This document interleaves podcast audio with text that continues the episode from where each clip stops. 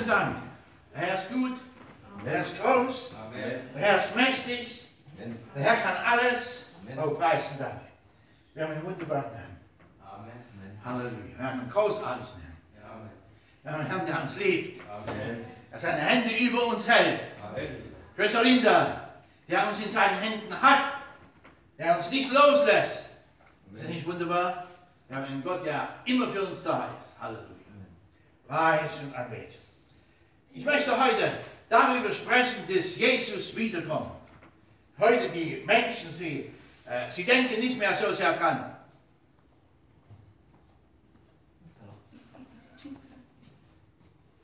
Die Menschen denken nicht mehr so sehr dran, äh, bis Jesus wiederkommt. Äh, zur Zeit, wo ich gläubig geworden bin, hat man das in jeder Kirche, in jeder pfingstlichen Kirche gehört.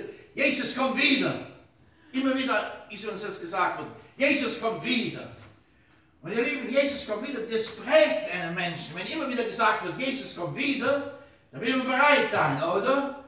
Aber wenn das so im Hintergrund verschwindet, äh, dann kommen so viele andere Dinge, die für uns plötzlich wichtig sind und sagen, ja, ich will schon bereit sein, aber äh, es dauert ja noch ein Weilchen.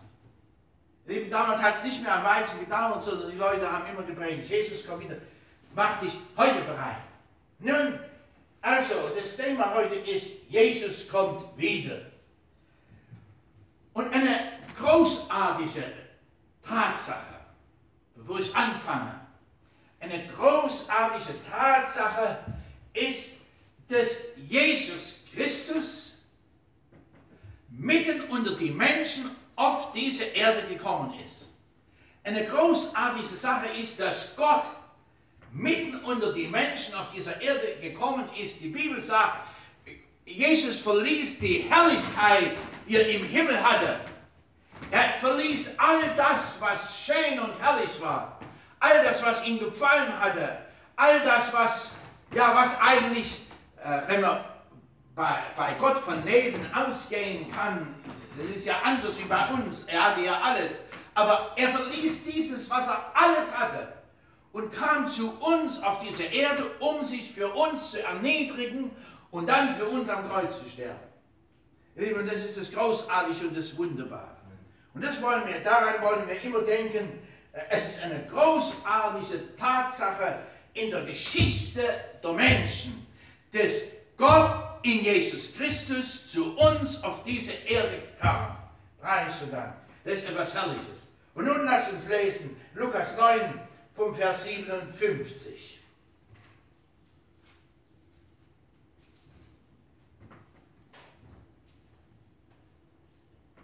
Da steht geschrieben, es geschah aber, als sie auf dem Weg dahin zogen, sprach einer zu ihm, ich will dir nachfolgen, wohin irgend du gehst, Herr. Und Jesus sprach zu ihm, die Füchse haben Höhlen und die Vögel des Himmels Nester, aber der Sohn des Menschen hat nicht, wo er sein Haupt hinlegt. Er sprach aber zu ihm ein anderer, äh, er sprach aber zu einem anderen, folge mir nach. Der aber sprach, Herr, erlaube mir zuvor hinzugehen, um meinen Vater zu begraben. Jesus aber sprach zu ihm, lass die Toten ihre Toten begraben, du aber geh hin und verkündige das Reich Gottes. Es sprach aber ein anderer, ich will dir nachfolgen. Herr, zuvor aber erlaube mir Abschied zu nehmen von denen, die in meinem Hause sind. Jesus aber sprach zu ihm, niemand, der seine Hand an den Flug gelegt hat und zurückblickt, ist geschickt zum Reich Gottes. Herr Jesus, wir danken dir für deine große Gnade. Herr, wir danken dir für deine wunderbare Liebe. Herr, wir danken dir, dass du all unsere Schuld und all unsere Sünde ans Kreuz getragen hast, Herr. Und dass du am Kreuz den Schuldbrief zerrissen hast, Heiland. Und dass du uns am Kreuz ein neues Leben ermöglicht hast, reich an Anbetung.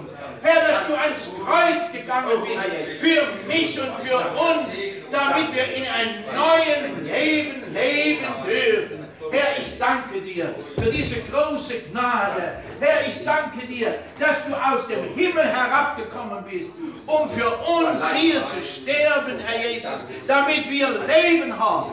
Ihr seid Preis und Dank. Du bist wunderbar und du bist herrlich und ich bitte dich, segne dieses Wort an uns heute. In Jesu Namen. Amen. Amen. Wir können uns hinsetzen. Die Bibel sagt, es geschah aber, als sie auf dem Weg dahin zogen. Und wir alle, wir ziehen irgendwo auf irgendeinen Weg dahin. Ihr Lieben, und es ist so wunderbar, dass dieser Vers jedenfalls, dass dieser Vers uns, wenn wir ihn alleine betrachten, gar nicht äh, schildert, woher wir kommen und wohin wir gehen, sondern wir gehen einfach unseren Weg. Und wir müssen in unserem Leben das einfach einmal verinnerlichen. Wir gehen einfach einen Weg. Wir gehen einfach einen Weg. Wir sind auf einen Weg gestellt oder wir sind auf einen Weg getreten und jetzt gehen wir diesen Weg.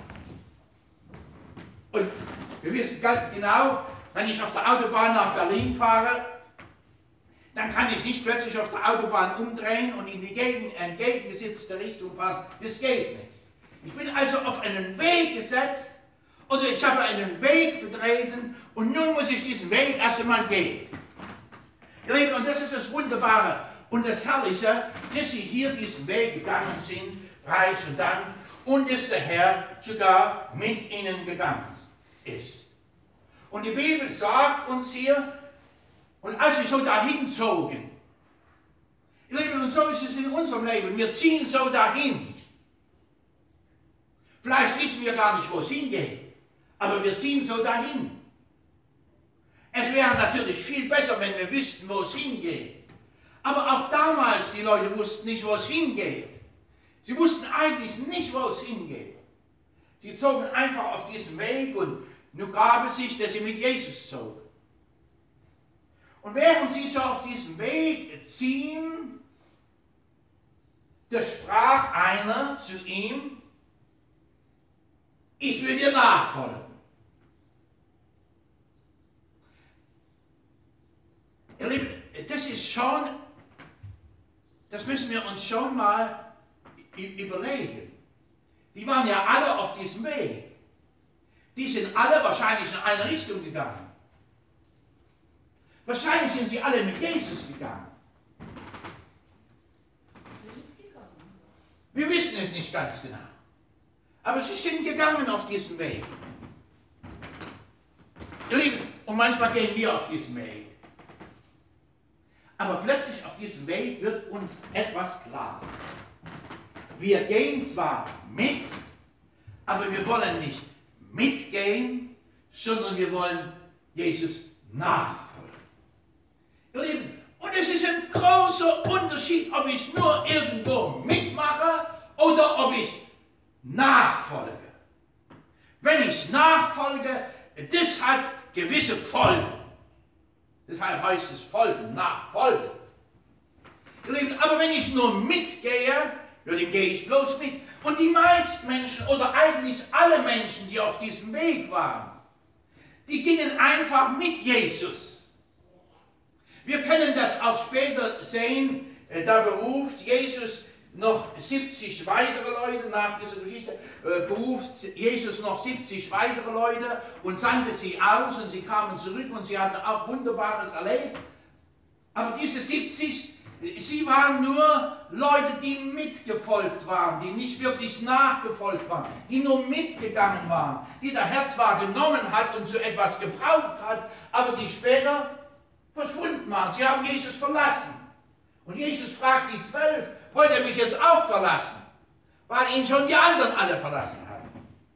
Nun, ihr Lieben, und das ist das Wunderbare und das Herrliche, dass es einen großen Unterschied gibt zwischen ich mache einfach mit oder ich gehe einfach mit oder, oder äh, ja, ich bin einfach mittendrin im Gewühl oder ob ich mir Gedanken mache und zu Jesus komme und Jesus sagt, und zu Jesus sage, Jesus, ich möchte dir nachfolgen.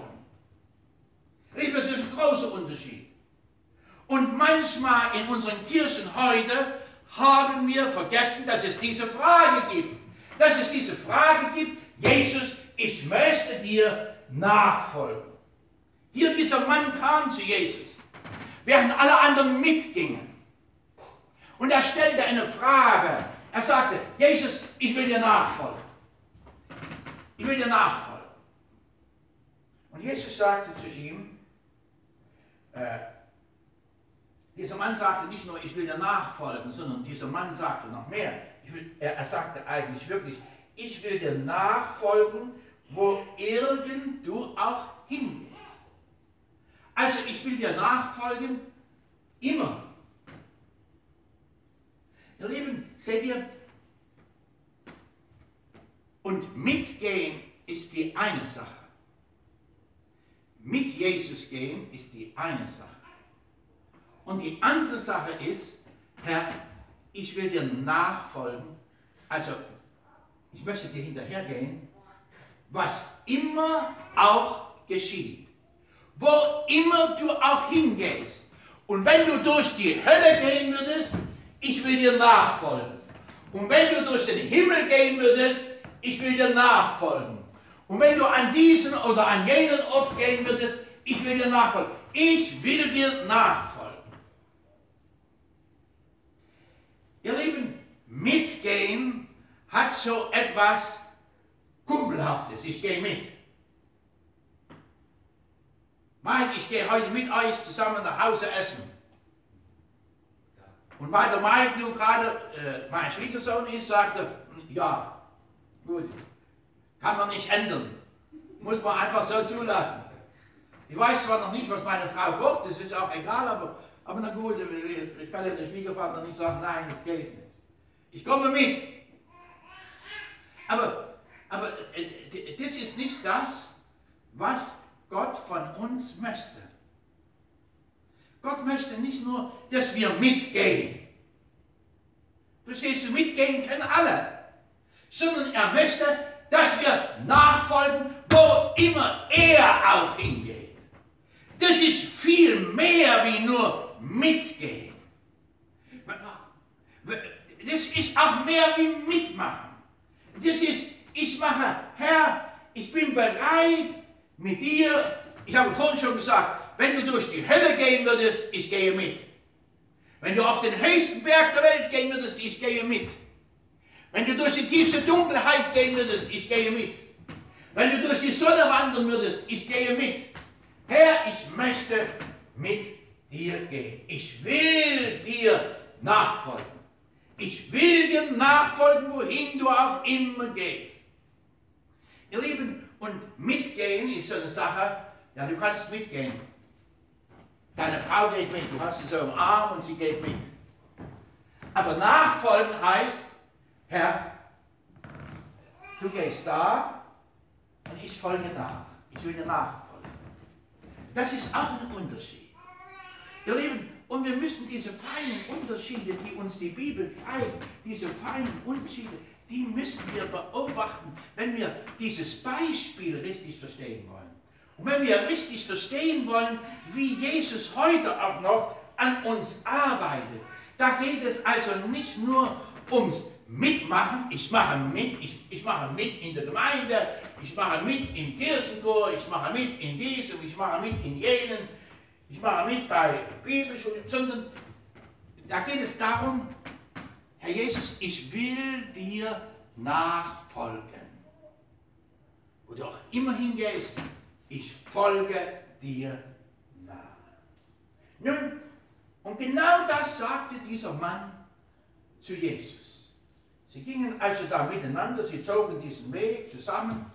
Sie gingen vielleicht sogar nebeneinander, vielleicht ging der Mann sogar zwei Schritte vor Jesus. Und jetzt sagte er, Herr, ich möchte dir nachfolgen. Ihr Lieben, nachfolgen ist auch als Prediger nachfolgen ist nicht immer einfach. Denn nachfolgen heißt hinten anstellen, hinter Jesus und hinter nachgehen. Man hat manchmal solche geniale Ideen, aber es geht nicht um unsere genialen Ideen, sondern es geht darum, was Jesus will und das bedeutet Nachfolgen. hier geht Jesus und hier gehe ich Jesus nach. Nun, ihr Lieben, wo immer du auch hingehst, Herr, und Jesus sprach zu ihm, die Füchse haben Höhlen und die Vögel des Himmels Nester, aber der Sohn des Menschen hat nicht, wo er sein Haupt hinlege. Ihr Lieben, und es ist interessant, dass jetzt hier die Reaktion des Mannes gar nicht mit beschrieben wird, sondern dass es einfach ausgelassen wird. Nun könnte ja der Mann sagen, okay, ich folge dir trotzdem nach. Petrus hat es ja gemacht. Ja, ich, ich will mal sehen, wo du, wo, wo du, wo, du, wo du hingehst, wo du wohnst. Ah, okay. Äh, na gut, ich bleibe bei dir. Aber hier, hier sehen wir, hier sehen wir, dass Jesus die Reaktion des Mannes einfach offen lässt. Und die Frage ist jetzt an uns. Äh, als erstes, wollen wir mitgehen oder wollen wir wirklich nachfolgen? Und wenn wir wirklich nachfolgen wollen, ihr Lieben, dann ist es manchmal gut, einfach zu Jesus zu sagen, Jesus, ich möchte dir nachfolgen. Versteh mich richtig, das ist keine Wehrgerechtigkeit. Das ist auch nicht etwas, was wir machen, sondern äh, da geht Jesus und es ist im ganzen normalen Leben so, äh, du triffst für dich eine Entscheidung. Herr, ich will dir nachfolgen. Und dann bekommt der Herr eine Möglichkeit, zu dir zu reden. Der Herr sagt, okay, aber, aber bedenke dran, äh, die, die Vögel, sie haben Nester im Himmel und die Füchse, sie haben Höhlen, aber ich habe das alles nicht. Wenn du mit mir gehst, das Leben ist sehr, sehr, sehr unsicher. Du musst so gehen, wie ich das will. Und ob das dir immer gefällt, das ist eine ganz andere Sache. Nun, äh, der Herr Jesus lässt also diese, diese, diesen Ausgang dieser Geschichte einfach offen. Sprach, er sprach aber zu einem anderen. Und jetzt kommt Jesus und obwohl er die Geschichte mit diesem Mann offen lässt, wendet sich Jesus einen anderen Mann zu. Und ihr Lieben, ich glaube, Jesus lässt diese Geschichte gar nicht offen. Von diesem einen, der da fragte. Sondern zeigt ihm jetzt, was bedeutet es, mir nachzufolgen. Jesus aber sprach zu ihm, äh, er aber sprach zu einem anderen, folge mir nach. Folge mir nach. Verstehst du, eben war der da, er, der sagte, Herr, ich möchte dir gerne nachfolgen. Und Jesus lässt scheinbar die Geschichte offen. Aber Jesus geht weiter, indem er ein Exempel statuiert. Jesus geht weiter und will diesem, der da gekommen ist und gesagt hat, Jesus, ich möchte dir nachfolgen, wo immer du auch hingehst. Äh, den warnt Jesus zuerst und sagt, hör mal, alles ist geregelt, aber wenn du mir nachfolgst, ist nichts geregelt erst einmal. Und dann wird er ein bisschen bedeppert dargestanden haben und dann wird Jesus gesagt haben, äh, ich will dir etwas zeigen. Er wird das für sich gesagt. Und er geht hin zu einem anderen, der da auch ein Mitläufer war, der auch nur mitgegangen ist. Der unter der großen Masse mitgegangen ist. Ihr Lieben, und da sehen wir schon, da ist eine große Masse. Und in dieser großen Masse sind Menschen, sie möchten Jesus nachfolgen, wenigstens einer. Aber in dieser großen Masse sind auch viele andere Leute. Und jetzt wendet sich Jesus an einen dieser anderen Leute und stellt diesem Mann eine Frage und sagt, oder stellt diesem Mann keine Frage, sondern er sagt, folge mir nach. Der aber sprach, Herr, erlaube mir zuvor hinzugehen und meinen Vater zu begraben. Nun komme ich zurück auf den, der gefragt hat, Herr, ich möchte dir nachfolgen, wo immer du hingehst. Wird jetzt denken, oh, ich habe ja auch einen Vater. Was passiert, wenn mein Vater stirbt? Ich, ich habe keine Zukunft. Der Herr hat zu mir gesagt, der Herr hat zu mir gesagt, er, er hat nicht einmal eine Stelle, wo er schlafen kann. Das ist keine Aussicht Zukunft. Das ist nicht so, wie ich mir das vorstelle. Und der Herr sagt jetzt zu dem Mann, lasst die Toten ihre Toten begraben. Jesus aber sprach zu ihm, lasst die Toten ihre Toten begraben, du aber gehe hin und verkündige das Reich Gottes. Ihr Lieben, und das Wunderbare ist, hier zeigt uns der Herr einen zweiten Punkt. Der Herr zeigt uns einen zweiten Punkt und der Herr sagt eben nicht, komm und folge mir nach, sondern er sagt als erstes, das ist Beispiel 1 für diesen Mann, der zu Jesus kommt und ihm gerne nachfolgen will. Er sagt, weißt du, du musst erstmal alles verlassen deinen Vater zu begraben. Ihr Lieben, was würdest du zu mir sagen, äh, äh, Linda, wenn ich sage, weißt du, mein Vater äh, liegt zu Hause, er ist gestorben vor drei Wochen, der stinkt schon. Es hat sich noch niemand gefunden, der ihn begräbt, aber, aber ich, äh, ich verkündige das Evangelium. Was wirst du sagen? Du wirst sagen, aber, ja, aber du musst zuerst für deinen Vater sorgen. Ja, du kannst auch machen. Ja, ja, ja, ja, du kannst auch machen. Hier, ist, hier ist der Punkt. Ja, ich kann es auch machen. Jeder kann das machen. Aber der Herr Jesus sagt, lass doch die Toten ihre... Was geht dich dein Vater an? Dein Vater war sowieso nicht gerettet. Er war tot. Und nun sollen doch die Toten sich um die Toten kümmern. Du aber gehe hin und verkündige das Evangelium. Ihr Lieben, äh, das Wichtigste in unserem Leben ist, dass wir das Evangelium verkündigen. Das ist das Wichtigste in unserem Leben. Und früher, wo ich gläubig geworden bin, ist es immer gepredigt worden. Das Wichtigste in deinem Leben ist, dass du das Evangelium verkündigst. Das Wichtigste in deinem Leben ist, dass du Jesus nachfolgst. Das Wichtigste in deinem Leben ist. Und meine Frau und ich, wir sind, wir sind, wenn Montagsgottesdienst war und irgendjemand Bekanntes da gepredigt hat, sind wir montags in Gottesdienst gegangen. Und wenn wir gehört haben, dienstags ist in Weiblingen Gottesdienst, war eine andere Gemeinde, dienstags ist in Weiblingen Gottesdienst, da sind wir dienstags nach Weiblingen Gottesdienst gefahren. Und wenn wir dann gehört haben, ja, aber am äh, Mittwoch ist in, in, in äh, äh, was?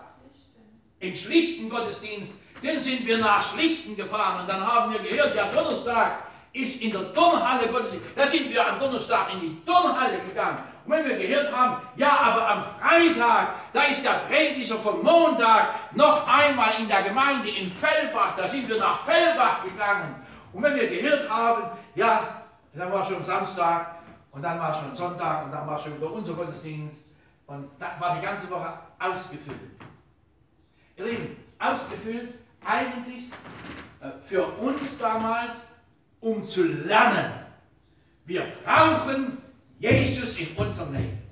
Und in dieser Zeit haben wir gelernt, wir haben so viele Predigten, ich habe so viele Predigten in meiner Bibel angestrichen, die Bibelstellen, wie das die Schwester Linda macht oder wie das auch andere von uns machen.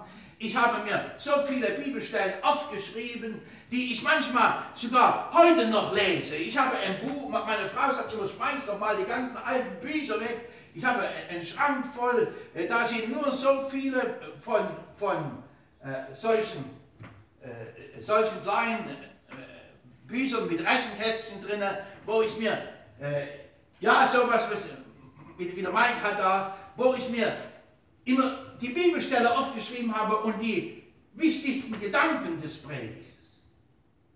Ihr Lieben, das ist so wunderbar. Das ist so herrlich.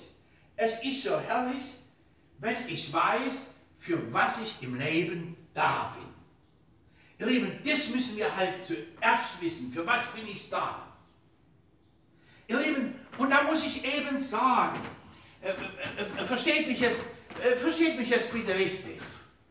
Äh, die Frage ist nicht, ob wir einen Garten haben oder ob wir uns einen Garten anschaffen oder ob wir einen Hund haben oder ob wir ein Pferd haben oder ob wir einen Computer haben oder das ist alles nicht die Frage, sondern die Frage ist, haben wir trotzdem, was wir haben, genügend Zeit für Jesus.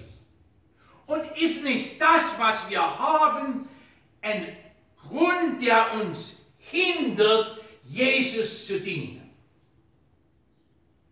Ihr Lieben, meine Frau und ich, wir haben immer versucht, auch wo dann die Kinder da waren, wir haben immer versucht, nie beim Gottesdienst zu fehlen. Und da mussten wir halt in unserem Leben bei manchen Dingen Abstriche machen. Wir konnten halt nicht im Jahr wie die anderen äh, zwei oder dreimal in Urlaub fahren oder einmal. Wir konnten halt diese und jene Dinge nicht machen. Warum nicht? Weil wir Jesus nachfolgen wollten. Wir haben eine große Freiheit gehabt. Und ihr Lieben, das werden wir merken, wenn wir Jesus nachfolgen, dann haben wir nicht nur eine Beschränkung, sondern wir haben eine große Freiheit. Im nächsten Punkt, wenn wir zu dem kommen, im nächsten Punkt werde ich darauf eingehen. Wir haben eine große Freiheit. Wir haben mehr Freiheit wie alle Menschen in dieser Welt. Aber zuerst müssen wir an den Punkt kommen, wo wir sagen, Herr, Herr, ich möchte, ich möchte dir nachfolgen. Ihr Lieben, und um Jesus nachzufolgen, äh, da, da muss etwas in unserem persönlichen Leben passieren. Ihr Lieben, und ich möchte versuchen, uns das klar zu machen. Und ich möchte das versuchen, ohne dass ich jemanden von euch irgendwie auf den Schlips trete, sagt man so schön. Nicht wahr? Äh, ich, ich, ich möchte versuchen, euch das klar zu machen. Äh, Ihr Lieben, ich bin früher sehr, sehr, sehr schnell gefahren als junger Mann. Und ich bin auch sehr, sehr, sehr schnell gefahren, äh, als ich schon gläubig war. Das war nicht richtig. Das war nicht richtig. Ich sage es einfach mal. Aber eines Tages, äh, da, da habe ich mir gedacht, das muss anders werden. Und da habe ich in meinem Auto hinten ganz groß ein Schild gemacht. Das war eigentlich in Anlehnung von einer Predigt, die Wilkerson gehalten hat, erneuerte Christen. Ja, und das sieht ja nun wirklich schrecklich aus, wenn ich dreimal in der Woche geblitzt wäre und dann immer wieder dasselbe Auto ist, erneuerte Christen, die bräuchten ja dann gar nicht mehr aufs Nummernschild zu gucken, sondern die könnten ja dann sagen, dann wissen wir, das ist schon ein Kunde, alter Kunde, der wird jetzt mal seinen Führerschein abgeben müssen. Ihr Lieben, aber seht ihr, ich, ich habe mein Leben in einer gewissen Art und Weise verändern müssen, erneuerte Christen.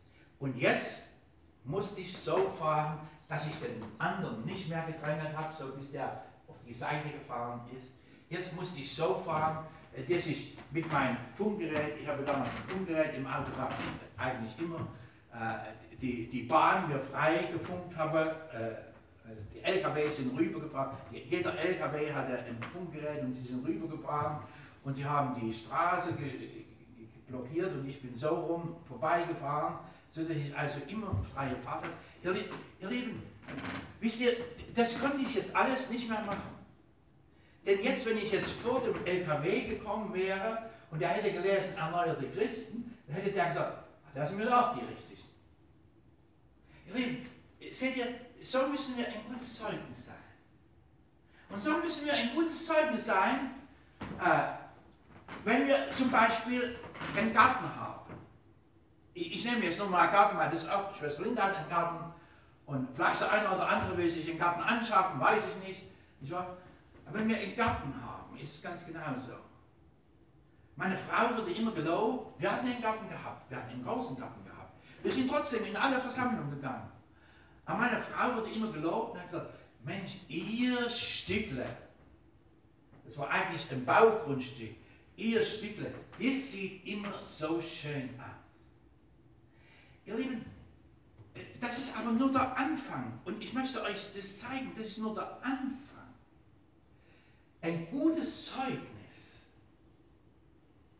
Und so wie die Leute zu meiner Frau gesagt haben, Mensch, ihr Stückle sieht aber gut aus, so kam der Bauer vom Nebenfeld und das ist die eine Sache, das sieht aber gut aus.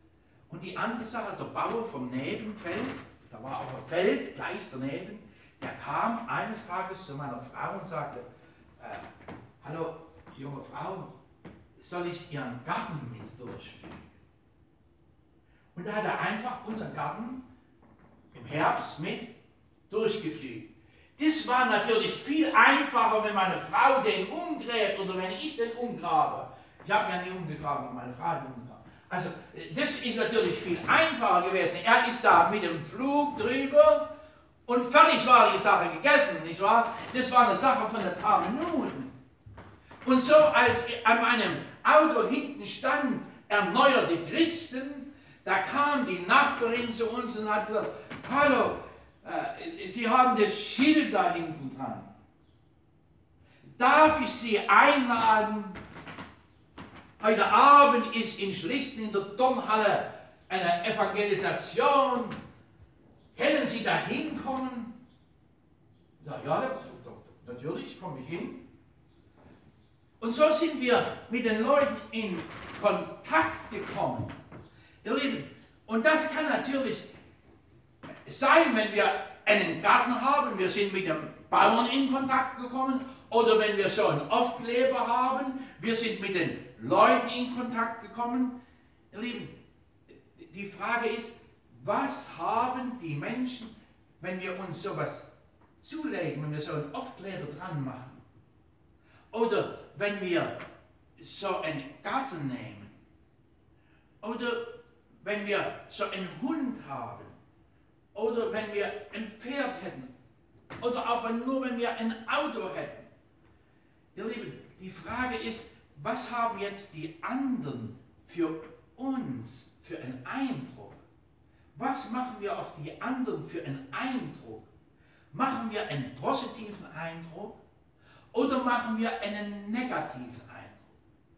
Wir können einen negativen Eindruck machen, natürlich, wenn ich äh, jedes Huhn von der Frau überfahren hätte, das die gehabt hat, hat keiner gehabt zum Glück, aber wenn ich die überfahren hätte, dann hätte die keinen positiven Eindruck von mir gehabt. Und wenn ich ihr, ich habe ja einmal, wenn ich ihr einmal äh, die, die Rosen alle umgefahren habe, weil ich in ihre Einfahrt gewendet habe und dann mit dem Rad über die Rosen gekommen bin äh, und alle Rosen waren platt, dann war das einmal, aber das habe ich nie wieder gemacht. So kann das mal passieren. Es kann mal ein Unglück passieren in unserem Leben. Aber die Frage ist, was machen wir am Ende für einen Eindruck?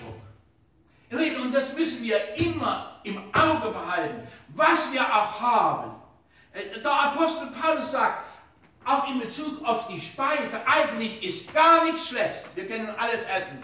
Es ist egal, ob der Sauerampfer ist oder ob die Schnitzel sind, es spielt keine Rolle. Wir können alles essen. Alles, was in den Mund hineingeht, das verunreinigt den Menschen nicht. Das kommt wieder raus. Aber was aus dem Mund rauskommt, also, und der Herr wollte uns zeigen und wollte uns klar machen, in seinem Wort, er wollte uns in seinem Wort zeigen, es ist so wichtig, was unser Verhalten für eine Wirkung auf die anderen Menschen hat, die mit uns zusammenkommen oder die das aushalten müssen. Ihr Lieben, also hier kommt der Herr und äh, er sagt, folge mir nach. Er aber sprach, zuerst lass mich meinen Vater begraben und dann lass mich das Evangelium verkündigen. Das sagt er gar nicht, aber, aber äh, dann will ich schon das Evangelium verkündigen. Und Jesus sagt, äh, sprach zu ihm, lass die Toten ihre Toten begraben. Du aber gehe hin und verkündige das Reich Gottes. Und ihr Lieben, wir müssen mit allem, was wir tun, wir müssen mit allem, was wir tun, das Reich Gottes verkündigen. Mit allem. Versteht ihr, das muss unsere Aufgabe sein. Und das war auch unsere Aufgabe. Weißt du, äh, meine Frau und ich, wir sind einmal in Urlaub gefahren. Und als wir einmal in Urlaub, da waren noch keine Kinder, glaube ich, da, äh, einmal in Urlaub gefahren sind, geht uns mitten unterwegs und wir haben kein großes Geld gehabt. Geht uns mitten unterwegs die Lichtmaschine kaputt. Oder Mama war das der Anlasser, glaube ich, war da, ging kaputt. Da waren wir in der Werkstatt und gesagt, das muss ausgetauscht werden. Aber wir haben gebetet und haben gesagt, Herr, sei doch, schenk doch Gnade. Und am nächsten Früh ging er plötzlich wieder. Etwas sein zum Lobe Gottes. Und ihr lieben Geschwister, ich möchte, dass wir mit all dem, was wir tun, etwas sind zum Lobe Gottes dass die Leute auf uns schauen und sagen, meine Güte, da kann man sehen, dass Gott irgendwie mit denen ist. Nun, also sind wir Mitläufer oder sind wir solche, äh, die sagen, naja, ich muss erst dies und jenes machen, aber, aber äh, dann werden wir mal sehen. Jesus stellt die Frage und äh, er sagt, verkündige das Reich Gottes. Und Jesus kommt zu den Zweiten, er sprach aber auch ein anderer, ich, es, es kommt ein anderer zu ihm, es sprach aber auch ein anderer, ich will dir folgen. Herr, zuvor aber erlaube mir, Abschied zu nehmen von denen, die in meinem Hause sind. Ihr Lieben, und nun kommt hier ein dritter Fall. Also Fall Nummer eins von all den Mitläufern, versteht ihr? Das waren alles Mitläufer, sie gingen alle mit Jesus. Fall Nummer eins, Herr, ich möchte dir nachfolgen. Und der Herr sagt, überdenke genau, was du machst. Fall Nummer zwei, der Herr sagt, komm, folge mir nach. Und du kannst nicht sagen, ja, aber ich will erst noch dies und will erst noch jenes, sondern du hörst den Ruf und musst sagen, ja, ich komme. Und ich verkündige das Evangelium. Und jetzt hier Fall Nummer drei.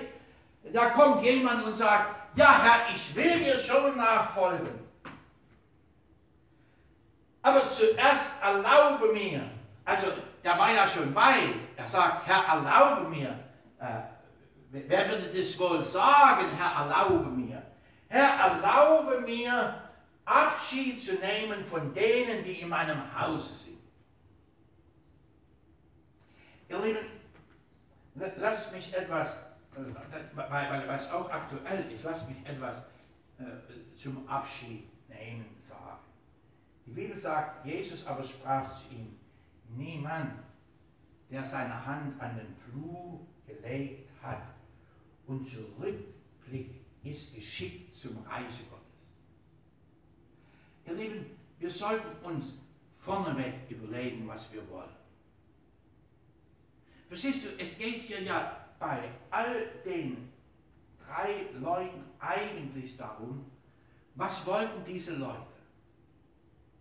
Wenn du dies, die Geschichte ganz genau betrachtest, geht es ja bei allen dreien darum, sie waren Mitläufer. Und jetzt plötzlich ging es um die Nachfolge. Die einen wollten Jesus nachfolgen und die anderen sollten Jesus nachfolgen. Und da sehen wir die unterschiedlichsten Verhaltensmuster. Siehst du, und hier ist es eben auch so, ihr Lieben, und wir müssen das einfach wissen. Wir müssen das wissen als ganz normale Menschen. Jesus sagt uns, äh, hör einmal, es kann sein, dass sich in deinem Hause jeder gegen jeden wendet. Das steht geschrieben, sagt Jesus selber persönlich. Es kann sein, aber das ändert nichts darum, dass du jetzt eine Entscheidung treffen musst. Schau einmal an, äh, ich möchte nur als Beispiel sagen, äh, manche, denken, manche Leute denken sehr kompliziert. Äh, sie, sie machen sich sehr kompliziert. Sie hören wohl den Ruf, sie haben wohl ein Gefühl, sie haben wohl eine, eine was weiß ich, sie, sie, sie merken schon, ja, aber so und so, aber, aber es kommt nie zu einer Entscheidung, warum nicht. Äh, und ich will euch Noah zeigen. Noah. Noah steigt aus der Arche aus und Gott sagt zu Noah, also ich werde die Erde nie wieder verderben mit Regen. Er gibt ein, ein Zeichen diesen Regenbogen. Und er sagt auch eine Begründung. Er sagt denn, das Herz des Menschen ist böse auf von Jugend alle Zeit. Jetzt äh, verstehst du, wenn man jetzt so kompliziert denken würde, wie wir manchmal kompliziert denken würden, dann würden wir dann würden wir weit über das drüber hinausgehen, was Jesus will. Dann würden wir weit drüber hinausgehen, was Gott will. Wäre jetzt Noah verantwortungsvoll gewesen, hätte er doch gesagt, so, ab heute gibt es für meine Kinder die Pille und es werden keine neuen Kinder mehr gezeugt, denn die Erde wird ja immer schlimmer. Und das Dichten des menschlichen Herzens ist böse von Jugend auf immer da. Was soll das werden? Da werden ja lauter Gangster geboren. Aber Noah macht es nicht. Damals gab es noch keine Pille, nicht wahr? Aber Noah macht es nicht, sondern Noah lebt ganz normal weiter. Und jetzt, warum lebt Noah ganz normal weiter? Ihr Lieben, Noah lebt ganz, genau, ganz normal weiter, weil er wusste von Gott. Weil er wusste von Gott. Ja, das Dichten und Trachten des menschlichen Herzens ist böse, von Jugend auf immer da. Also es besteht für mich und für meine Kinder und für meine Kindeskinder überhaupt keine Chance. Aber Noah hatte erlebt, durch den Bau dieser Arche, durch, durch die ganze Zeit hindurch, hatte Noah erlebt, wie der Herr doch bei ihm war. Wie der Herr doch den Glauben, das Vertrauen belohnte. Und die Bibel sagt doch, der Herr wird ein Belohner sein für die, die auf ihn vertrauen. Er wird uns belohnen. Und Noah wusste das. Ihr Lieben, Noah wusste, er war ja genauso, äh, äh, verstehst du, Noah ist ja nicht in der Arche schlecht geworden. Verstehst du, wenn wir hören oder wenn wir lesen, dass es auf der Erde große, viele Menschen gab, die böse waren, so hat doch Noah in den Augen des Herrn Gnade gefunden. Er hat Gnade gefunden und die Frage ist, warum hat er Gnade gefunden? Noah hat den anderen Leuten dann 120 Jahre lang ich sage mal offen, ob das genauso stimmt, aber, aber 120 Jahre lang gesagt, Gott will das, dass ihr euch eine Rettung baut. Ihr werdet alle umkommen. Es wird die Flut kommen. Die Leute fragten ihn doch. Aber ihr Lieben, niemand von den Leuten hat den Glauben. Die sagten, ach, Noah, der spielt. Siehst du, und so hat Noah äh, über diese Erde geschaut und dieser, äh, so hat Gott über diese Erde geschaut und hat gesehen, da ist Noah mein Knecht. Und Noah fand Gnade in den Augen des Herrn. Ihr Lieben, wir könnten jetzt stundenlang über diesen Satz sprechen. Noah aber fand Gnade. Das ist ja auch so gut. Er fand Gnade in den, ja nicht der Herr begnadigte ihn einfach, sondern er fand Gnade in den Augen des Herrn. Ihr Lieben, und das ist so wunderbar. Und das ist so wunderbar, wie die Leute hier zu, zu Jesus kommen, also drei verschiedene Arten von Leuten. Sie kommen zu Jesus und wollen ihn nachfolgen. Also, wir sehen hier, Jesus lebte auf dieser Erde. Und Jesus sagt zu diesem letzten Mann, äh, da spricht Jesus, niemand, der seine Hand an den Flug legt und zurückschaut, der ist bestimmt oder geschickt für das Reich Gottes. Ihr Lieben, und so haben wir hier eigentlich eine Antwort für jeden Menschen. Wir haben eine Antwort für den Menschen, der zu Jesus kommt und sagt, oh Herr, ich möchte alles für dich tun, ich bin da für dich, wo immer du auch hingehst, ich bin da, ich bin da. Wir haben einen Menschen, äh, der Jesus nachfolgen will und der sagt, ja, aber ich möchte dir schon nachfolgen, aber erlaube mir erst, dies oder jenes zu machen. Und wir haben eine, ein Beispiel für einen Menschen, den Jesus ruft und sagt, komm, folge mir nach, aber er sagt, ja, ich würde ja gerne, aber mein Vater ist gerade gestorben, ich muss mich jetzt erst um meinen Vater kümmern. Und das kann, ihr Lieben, das kann immer alles bedeuten. Das muss nicht Vater sein, das kann das Rind sein. Ihr Lieben, das, das kann sonst irgendetwas sein.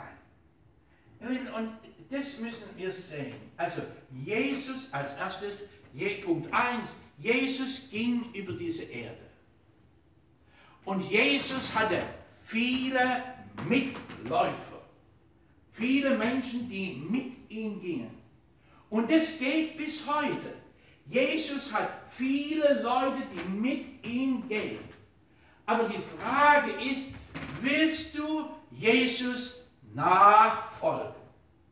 Ihr Lieben, das ist die große Frage. Jesus nachfolgen äh, und wir sehen hier an diesem Beispiel, an diesem kurzen Beispiel, sehen wir, Jesus nachfolgen. Da ist der Wunsch da, ich möchte Jesus nachfolgen. Jesus nachfolgen, da ist der Ruf da von Jesus, komm, folge mir nach. Jesus nachfolgen, das bedeutet, ich lasse alles andere zurück.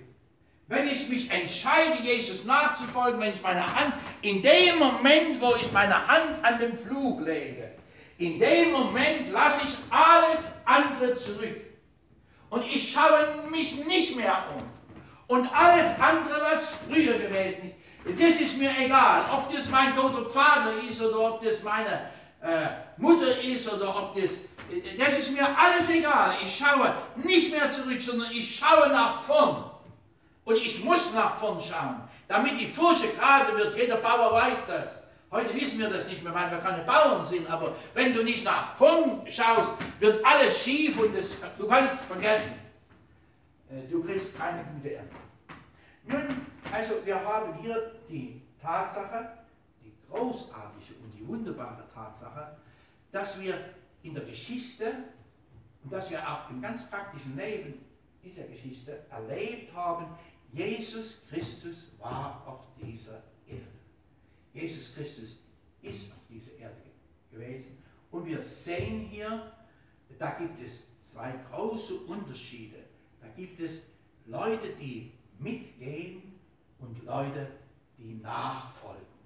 Und die Frage jetzt an mich ist, äh, die Frage an mich und an dich ist, was wollen wir für Menschen sein?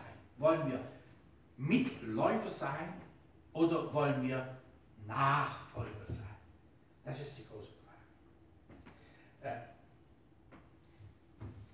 eine andere wichtige Tatsache, die wir auch zur, äh, die wir auch zur bedenken müssen, ist, dass Jesus dann in den Himmel gegangen ist.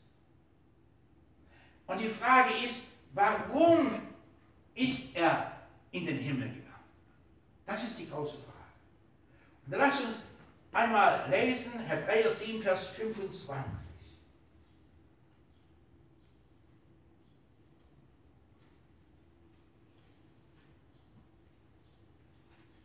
Wir werden nachher nochmal auf Hebräer zurückkommen.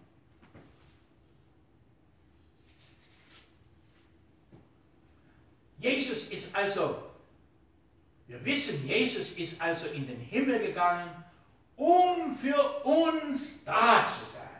Und die Bibel sagt uns hier im Hebräer 7, Vers 25, daher vermag er auch völlig zu erretten, die durch ihn Gott nahen, indem er immer da lebt und sich für sie verwendet. Ihr Lieben, daher vermag er auch völlig zu erretten. Das völlig zu erretten, da stellt sich die Frage, ja, sind wir nicht völlig errettet? Hanna, bist du völlig errettet? Ich sehe. Die Papstliste hören, siehst du, die schläft völlig errettet. Ist das nicht wunderbar? Die Bibel sagt, daher vermag er auch völlig zu erretten, die durch ihn Gott nahen. Ihr Lieben, die Frage ist, wie nahen wir uns Gott? Nahen wir uns Gott, weil wir an Jesus Christus glauben und auf ihn vertrauen? Ich komme zu Gott nicht, weil ich so gut bin, nicht, weil ich so hervorragende Dinge gemacht habe in meinem Leben, sondern ich komme zu Gott, weil da Jesus ist, der für mich am Kreuz gestorben ist. Das ist die einzige Möglichkeit, damit ich mich Gott nahen kann. Ihr Lieben, die Leute bis zu dem Augenblick, wo Jesus gestorben war, konnte sich niemand Gott nahen. Außer der Hohepriester. Der Hohepriester, er durfte einmal im Jahr in das Allerheiligste eintreten. Jetzt, ihr lieben Geschwister, wir würden sagen, was für eine Verschwendung. Da ist so ein Raum und du darfst den nur einmal im Jahr betreten. Was für eine Verschwendung. Aber Gott wollte zeigen, das ist so etwas Herrliches und so etwas Heiliges. In diesem Allerheiligsten stand der Gnadenstuhl, stand die Bundeslade. Und als sie sollte symbolisieren, dass Gott auf dieser Bundeslade wie auf einem Thron sitzt. Und die Engel verdecken ihre, ihr Angesicht, weil sie Gott nicht sehen durften. Ihr Lieben, äh, siehst du, und jetzt ist Jesus gestorben. Und wir müssen das alles so ein bisschen in Zusammenhang sehen. Jetzt ist Jesus gestorben. Und in dem Moment, wo er gestorben ist, was passierte? Der Vorhang im Allerheiligsten, er zerriss. Aber wie zerriss er? Kam er da, die Priester, und haben den auseinandergerissen? Nein, die Bibel sagt, er zerriss von oben nach unten. Also da sehen wir, es war ein Werk Gottes von oben nach unten.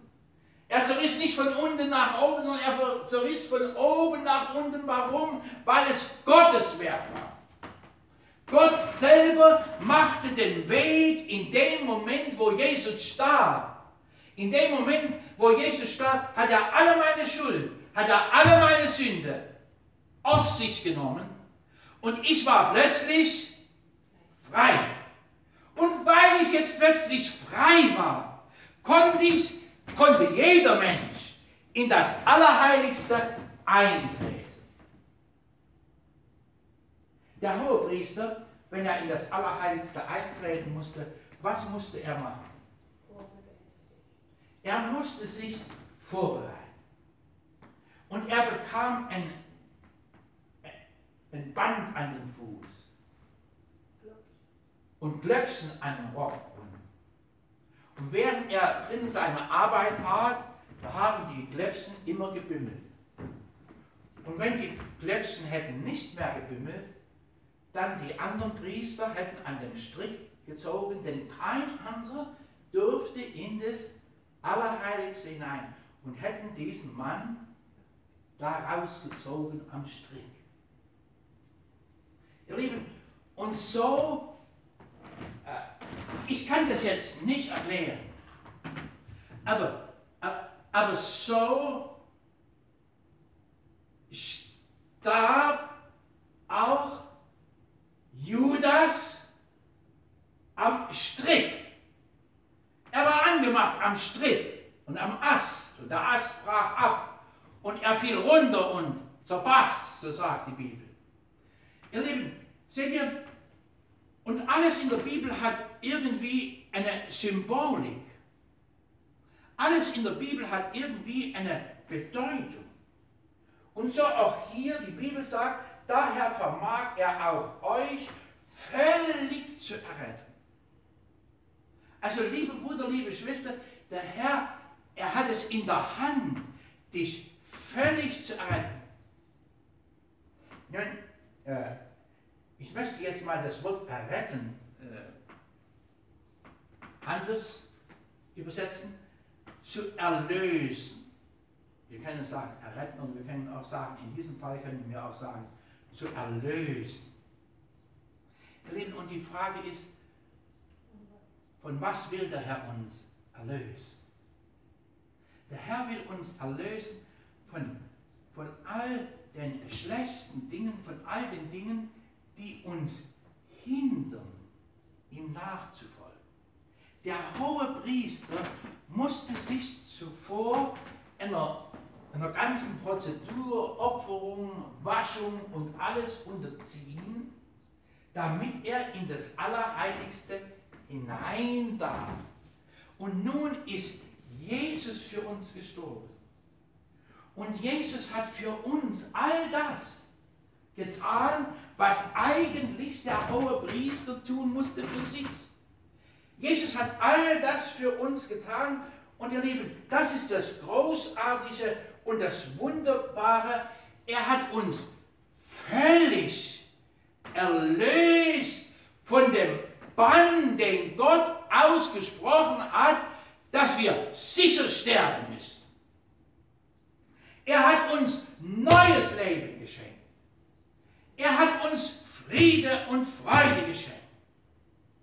Manchmal müssen wir es nur sehen. Es ist leider so, dass auch viele Christen das nicht sehen dass sie das nicht sehen, weil sie so ein Zwischending machen. Zwischen Jesus folgen und Jesus mit Jesus gehen. Die Bibel zeigt uns das im Hesekiel. Die Bibel sagt dazu, sie hinken auf, sie hinken auf beiden Seiten.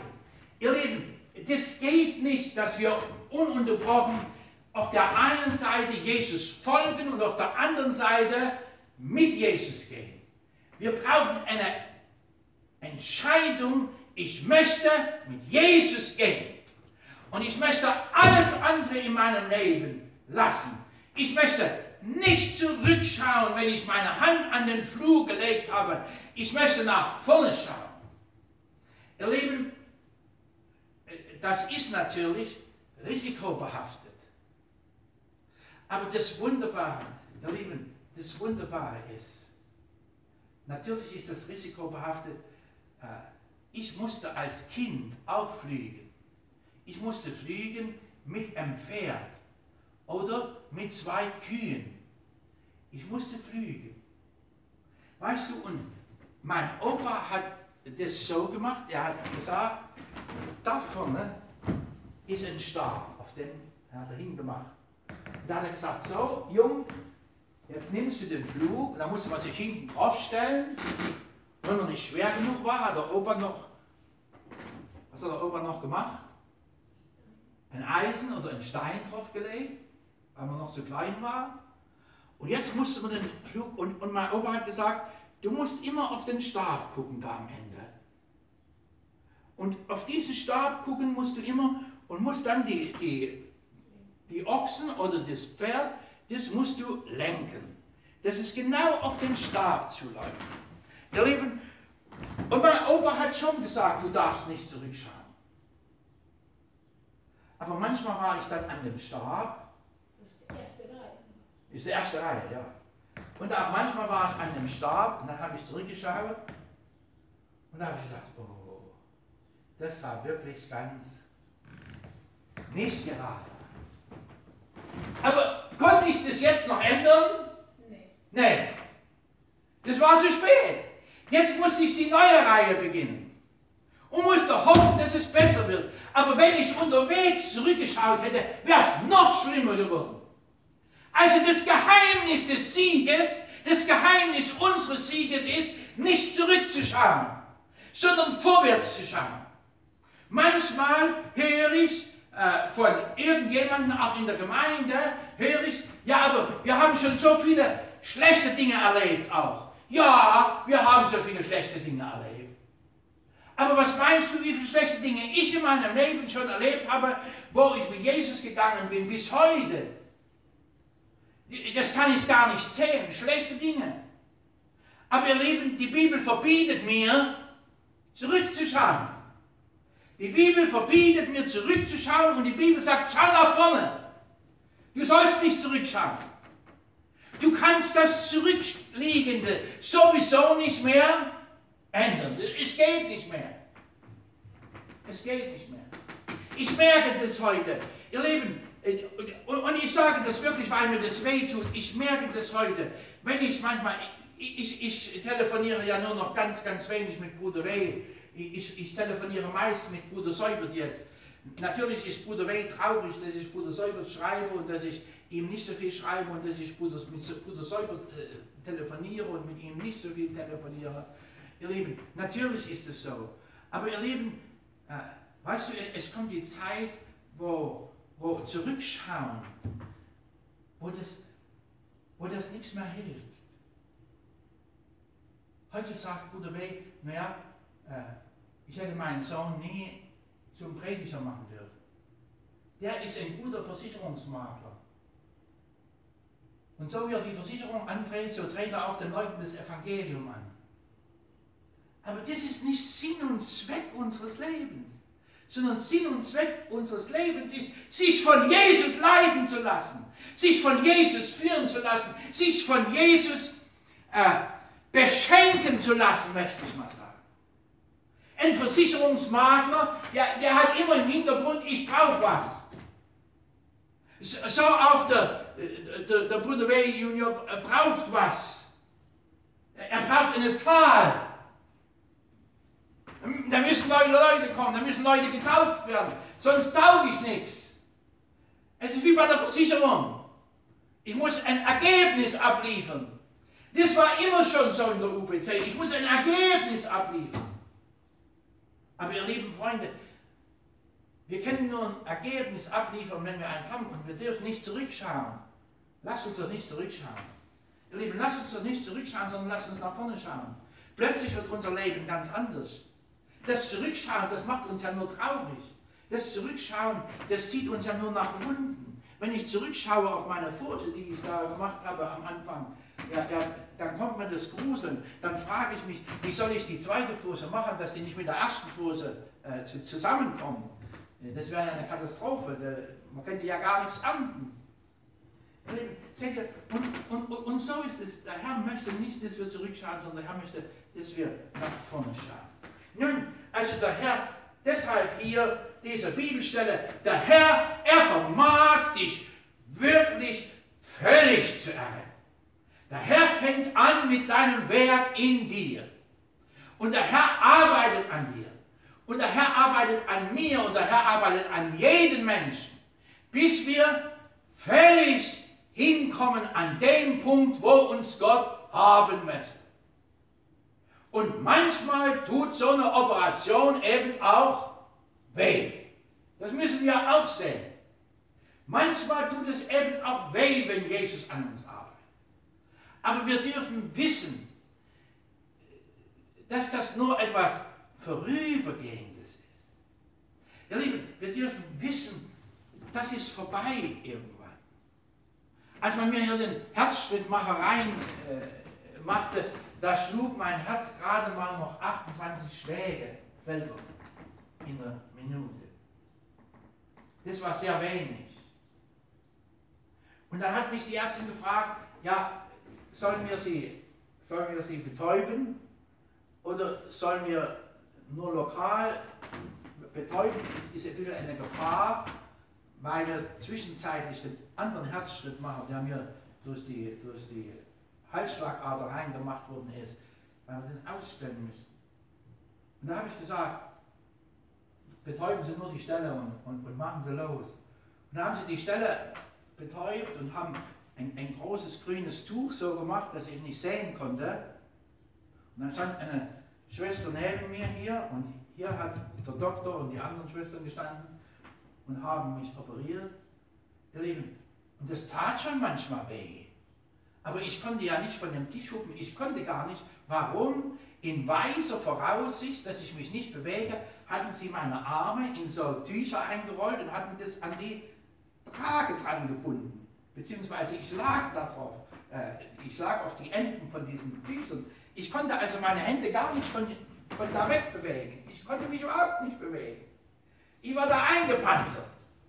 Ihr Lieben, das war nicht angenehm. Aber als alles fertig war und sie mich rausrollten aus dem Saal, da schlug mein Herz wieder, als wenn ich 18 Jahre war. Wieder einwandfrei. 60 oder 70 Schläge in der Minute. Ihr Lieben, das war ein wunderbares Gefühl. Aber ich konnte gar nichts machen. Ich konnte nur an mir machen lassen. Und so, du kannst gar nichts machen. Aber Gott kann an dir machen. Und du musst nur Gott machen lassen. Er macht es schon richtig. Wir können ihm nur immer widerstehen. Das ist, ihr Lieben, wir können überhaupt nichts Positives machen. Wir können nichts wollen, wir können nichts dies, wir können nichts dies, wir können nichts, wir können nichts Positives machen. Aber wir können etwas Negatives machen, nämlich in die Arbeit des großen Arztes eingreifen. Und das wusste schon dieser Arzt und haben sie meine Hände festgebunden. Ich konnte ihm nicht positiv helfen. Alles, was ich gemacht hätte, wäre verkehrt gewesen. Ja, keine Bewegung, nichts. Ich war da festgebunden. Es ging nichts. Ihr Lieben, und so wünschte ich mir manchmal, dass uns Gott festbindet, dass wir nichts mehr tun, dass wir erkennen, wir können nichts mehr selber tun. Aber wenn wir am Ende sind, dann sind auch wir festgebunden. Ja, wenn wir am Ende sind, sind wir auch festgebunden. Aber hoffentlich vom Herrn. Der Herr möchte uns festbinden. Ja, lasst uns aufschlagen, Römer 8, Vers 34. So, äh, lasst uns noch, lasst uns noch das andere nochmal zurückgehen, schnell zu Römer 25, äh, 7, Vers 25. Die durch ihn Gott nahen, indem er immer da lebt, um sich für sie zu verwenden. Äh, ihr Lieben, äh, das ist das Wunderbare. Errettung bedeutet, Jesus lebt immer da, um sich für uns zu verwenden. Versteht ihr das? Ich kann heute nicht über Gebet reden. Gebet in unserem Leben ist sehr wichtig. Das müssen wir wissen. Aber wir müssen noch mehr wissen, das ganz gleich, was wir machen. Denn auch da kommt es nicht auf uns an. Das ganz gleich, was wir machen. Die Bibel uns verspricht, dass er uns völlig erretten will und dass er immer da lebt, um sich für uns zu verwenden. Euer Lieben, wie wunderbar ist das? Ich glaube, das hat Noah äh, einen Anstoß gegeben und hat gesagt, oh, jetzt wollen wir viele Kinder machen. Jetzt wollen, jetzt wollen wir die Erde wieder bevölkern. Warum? Da ist ein Gott, der sich für uns verwendet. Da ist Jesus, der sich für uns verwendet. Nun, Römer 8, Vers 34. Wer ist, wer ist da oder wer ist, der uns verdammt? Christus ist es, der gestorben, ja noch mehr, der auch auferweckt hat, der auch zur Rechten Gottes ist, der sich auch für uns verwendet. Also, wer will uns verdammen? Da ist doch Christus. Ihr Lieben, das ist doch etwas Wunderbares. Die, die Frage ist, wer will uns verdammen? Da ist doch Christus, der gestorben, ja noch mehr, der auch auferweckt worden ist, ja noch mehr, der zur Rechten Gottes ist und der sich für uns verwendet. Ihr Lieben, ist es nicht wunderbar? Ist es nicht wunderbar, wer uns auch verdammen will? Hör doch nicht auf den, der dich verdammen will, sondern sieh doch, da ist Jesus, der für dich gestorben ist. Noch viel mehr, der sich für dich die ganze Zeit verwendet. Der also für dich die ganze Zeit sagt, oh, vergib ihnen, denn sie wissen nicht, was sie tun. Oh, vergib ihnen, vergib ihnen, vergib ihnen.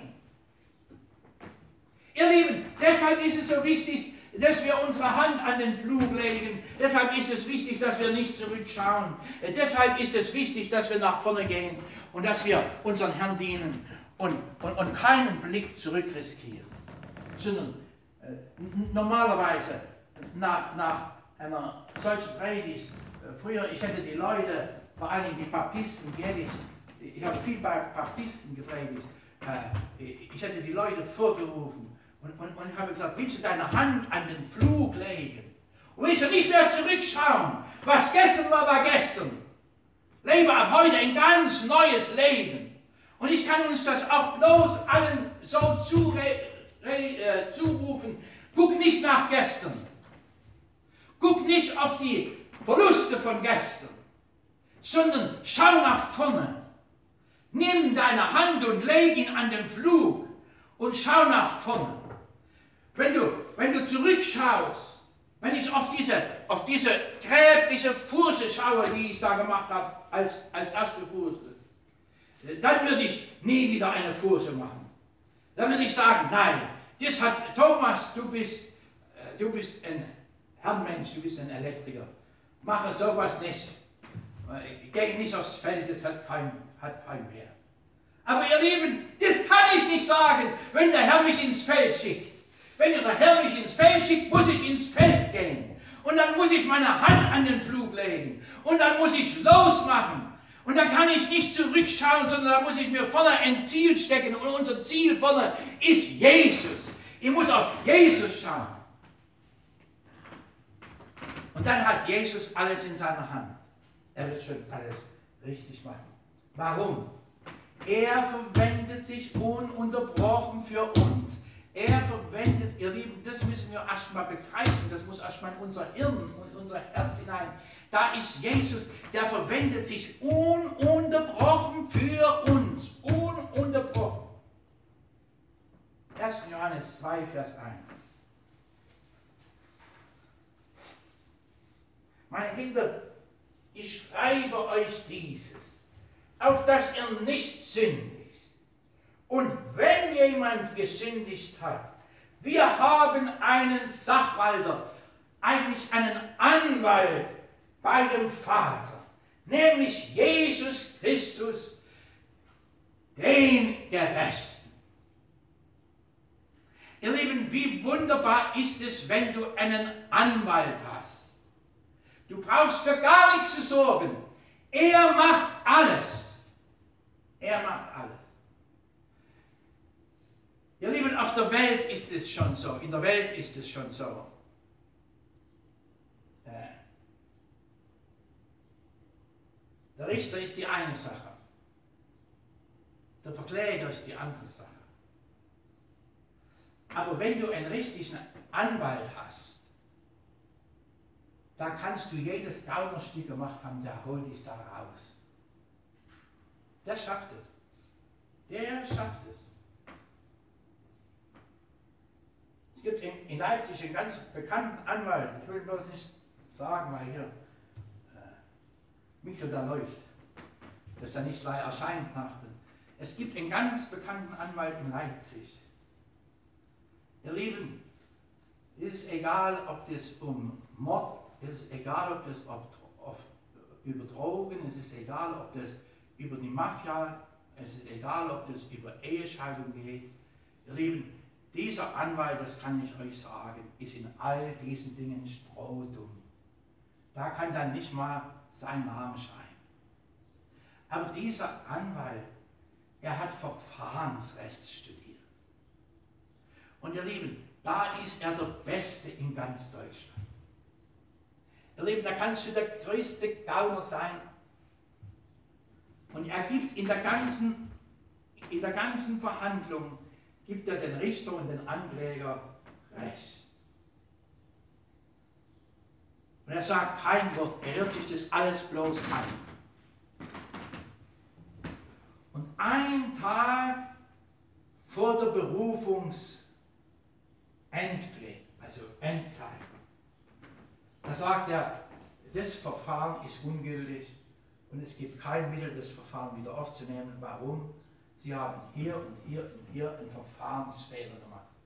Und da haben sie drei oder zwei Verfahrensfehler gemacht und der Mann oder der ganze Verbrecherclan oder der Mörder oder der Ehebrecher oder der sonst was, er ist frei. Er hat nur Verfahren, er kann nur Verfahrensrecht. Er weiß von allen anderen nichts, aber Verfahrensrecht, das kann er. Ich war selber auf einem Prozess, wo er, wo er in einer, bei einer Verhandlung kam der Richter gerade immer fünf Worte weit. Hat er gesagt, halt Verfahrensfehler. Und sie mussten rausgehen, mussten sich neu beraten. Und sie kamen rein und sagten, gut, gut okay, äh, das war ein Fehler, wir machen das so und so. Und hat ihn zwei Minuten reden lassen und hat gesagt, halt, Verfahrensfehler. Mussten sie wieder rausgehen. Eben das ununterbrochen. Das Verfahren kam gar nicht richtig in Gang. Deshalb ging das Verfahren auch über, was weiß ich, über zehn Jahre. Und dann hat der Mann in allen Dingen Recht gekriegt. Ob er in allen Dingen Recht hatte, ist eine ganz andere Frage. Aber ihr Lieben, seht ihr, das ist menschlich. Aber wir haben einen Anwalt, der noch viel besser ist, Jesus. Und dieser Anwalt, er vertritt uns. Ihr Lieben, die Bibel sagt, meine Kinder, ich schreibe euch dies, auf dass ihr nicht sündigt. Ich, ich, ich übersetze das mal menschlich. Dieser Anwalt würde sagen, hör, jetzt darfst du nicht wieder einen umbringen. Ich sage dir heute, du darfst niemand mehr umbringen. Und dann geht er an sein Ohr und flüstert, aber wenn du einen umbringst, ist nicht so schlimm. Ich hau dich da wieder raus. Siehst du, und hier ist unser Jesus. Hier ist unser Jesus, der uns noch viel mehr liebt als dieser Anwalt. Und dieser Jesus sagt, meine Kinder, meine Kinder, ich schreibe euch dies, auf dass ihr nicht sündigt. Aber wenn jemand sündigt, Wir haben einen Sachwalter bei dem Vater Jesus Christus, den Gerechten. Wir haben jemanden, der für uns eintritt, der uns aus dem Schlamassel herauspaukt, der uns wieder neue Möglichkeiten gibt, der uns wieder neues Leben gibt, der uns wieder neue Kraft gibt, der uns wieder neuen Sieg gibt. Wir haben jemanden, der uns da herausholt. Ihr Lieben, und das Wunderbare ist, der Rechtsanwalt kann bloß menschlich jemanden herausholen.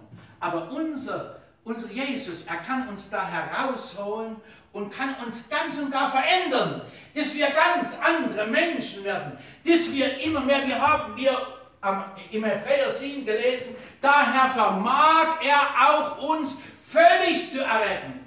Heute habe ich vielleicht noch einen Fehler und du kannst sagen, aber du bist auch nicht vollkommen. Ja, ich gebe dir das Recht, aber er kann mich völlig erretten. Er kann mich völlig erretten. Er arbeitet an mir, er arbeitet an mir, er arbeitet an mir. Und er schneidet all das Schlechte ab, auf das das Gute mehr hervorkommt und wächst und zunimmt und ich Frucht bringe in allen Stücken. Ich wachse zu dem hin, der das Haupt ist in allen Stücken. Nun, das ist also jetzt, jetzt in dieser Zeit, wo du das gar nicht so vermutest und gar nicht siehst. Jesus ist da, der für dich eintritt. Ihr Lieben, und jetzt komme ich auf, äh, auf eigentlich den letzten Punkt im, in meiner Predigt ich glaube, heute schaffe ich das sogar. Äh, das Große und das Wunderbare ist, die Bibel zeigt uns, das Allerschönste, das kommt erst noch. Jesus war auf dieser Erde und hat die Menschen gerufen. Jesus ist jetzt im Himmel und vertritt uns. Und das Herrliche ist, Jesus ruft uns zu, dass er wiederkommt. Und heute warten wir auf das Wiederkommen Jesu. Ich meine nicht heute an diesem Tag, sondern in dieser Zeit warten wir. Nicht, dass einer nach Hause geht und sagt, jetzt lege ich mich ins Bett und warte, bis Jesus wiederkommt. Äh, so nicht. Aber in dieser Zeit warten wir, dass Jesus wiederkommt. Schlagt einmal auf Hebräer 9, Vers 24. Da steht geschrieben, denn der Christus ist nicht eingegangen in das mit Händen gemachte Heiligtum, ein Gegenbild des Wahrhaftigen, sondern in den Himmel selbst, um jetzt vor dem Angesicht Gottes für uns zu erscheinen. Das haben wir gelesen. Dann Vers 26. Sonst hätte er ja oftmals leiden müssen von Grundlegung der Welt an. Jetzt aber ist er einmal in der Vollendung der Zeitalter geoffenbart worden zur Abschaffung der Sünde durch sein Opfer. Hier haben wir noch eine Ergänzung zu dem, was ich vorhin gesagt habe. Wir sollen also nicht immer und immer wieder sündigen, sondern er will alles abschaffen und er hat für uns das Opfer gebracht und wir brauchen nur noch in dem zu leben, was er für uns gemacht hat. Und jetzt Vers 28.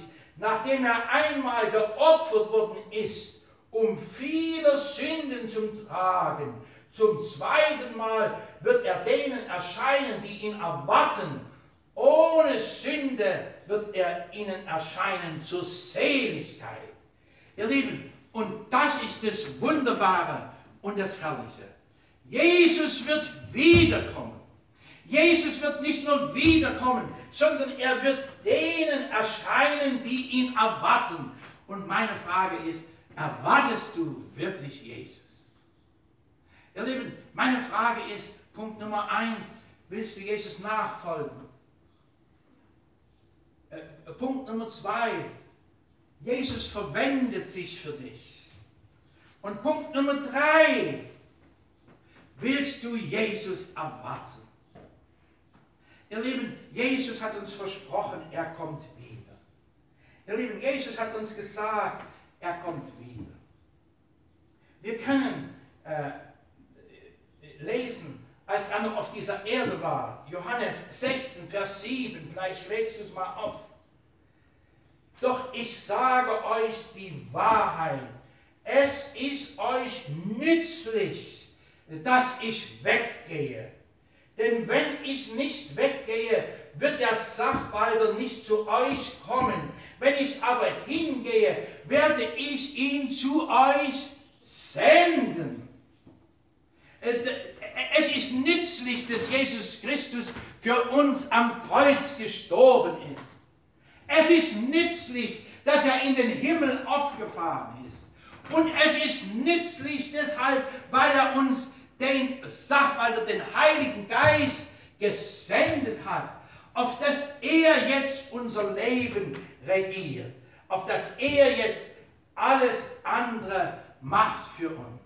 Und ihr Lieben, es ist so wunderbar, äh, es ist so wunderbar, wie die Jünger das alles miterleben durften und uns Bericht gegeben haben. Schaut einmal an in, äh, in, in Johannes 16, Vers, äh, nein, in Apostelgeschichte 1, Vers 9. Und als er dies gesagt hatte, wurde er emporgehoben, indem sie es sahen, und eine Wolke nahm ihn auf von ihren Augen hinweg. Ihr Lieben, Jesus hat alles öffentlich gemacht. Er hat nichts im Verborgenen gemacht. Alle konnten es immer sehen. Er hat nichts heimlich gemacht. Ihr Lieben, und so ist er auch aufgefahren den Himmel. Ihr Lieben, und Jesus, er gab uns ein wunderbares Versprechen. Und lasst uns das zum, zum Schluss oder gleich zum Schluss lesen. Lasst uns, lasst uns noch zwei Bibelstellen lesen. Lasst uns diese Bibelstelle lesen. Johannes 14, Vers 2 und 3.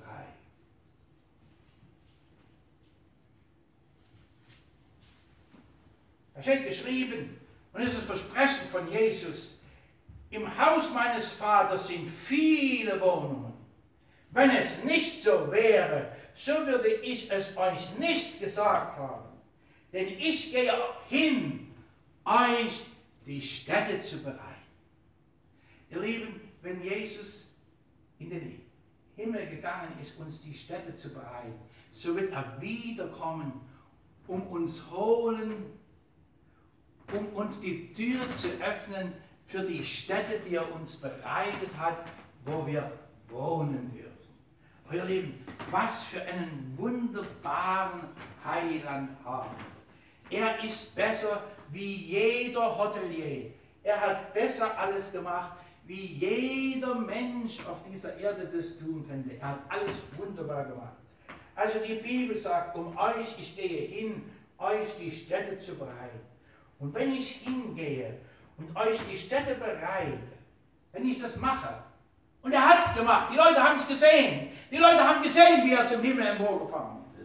Er hat es gemacht, er hat es gemacht.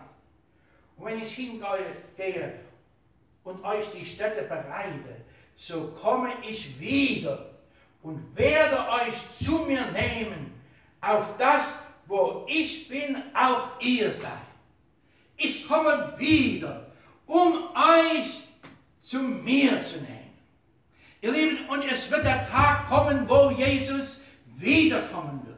Und die Frage ist, sind wir bereit, wenn er wiederkommt?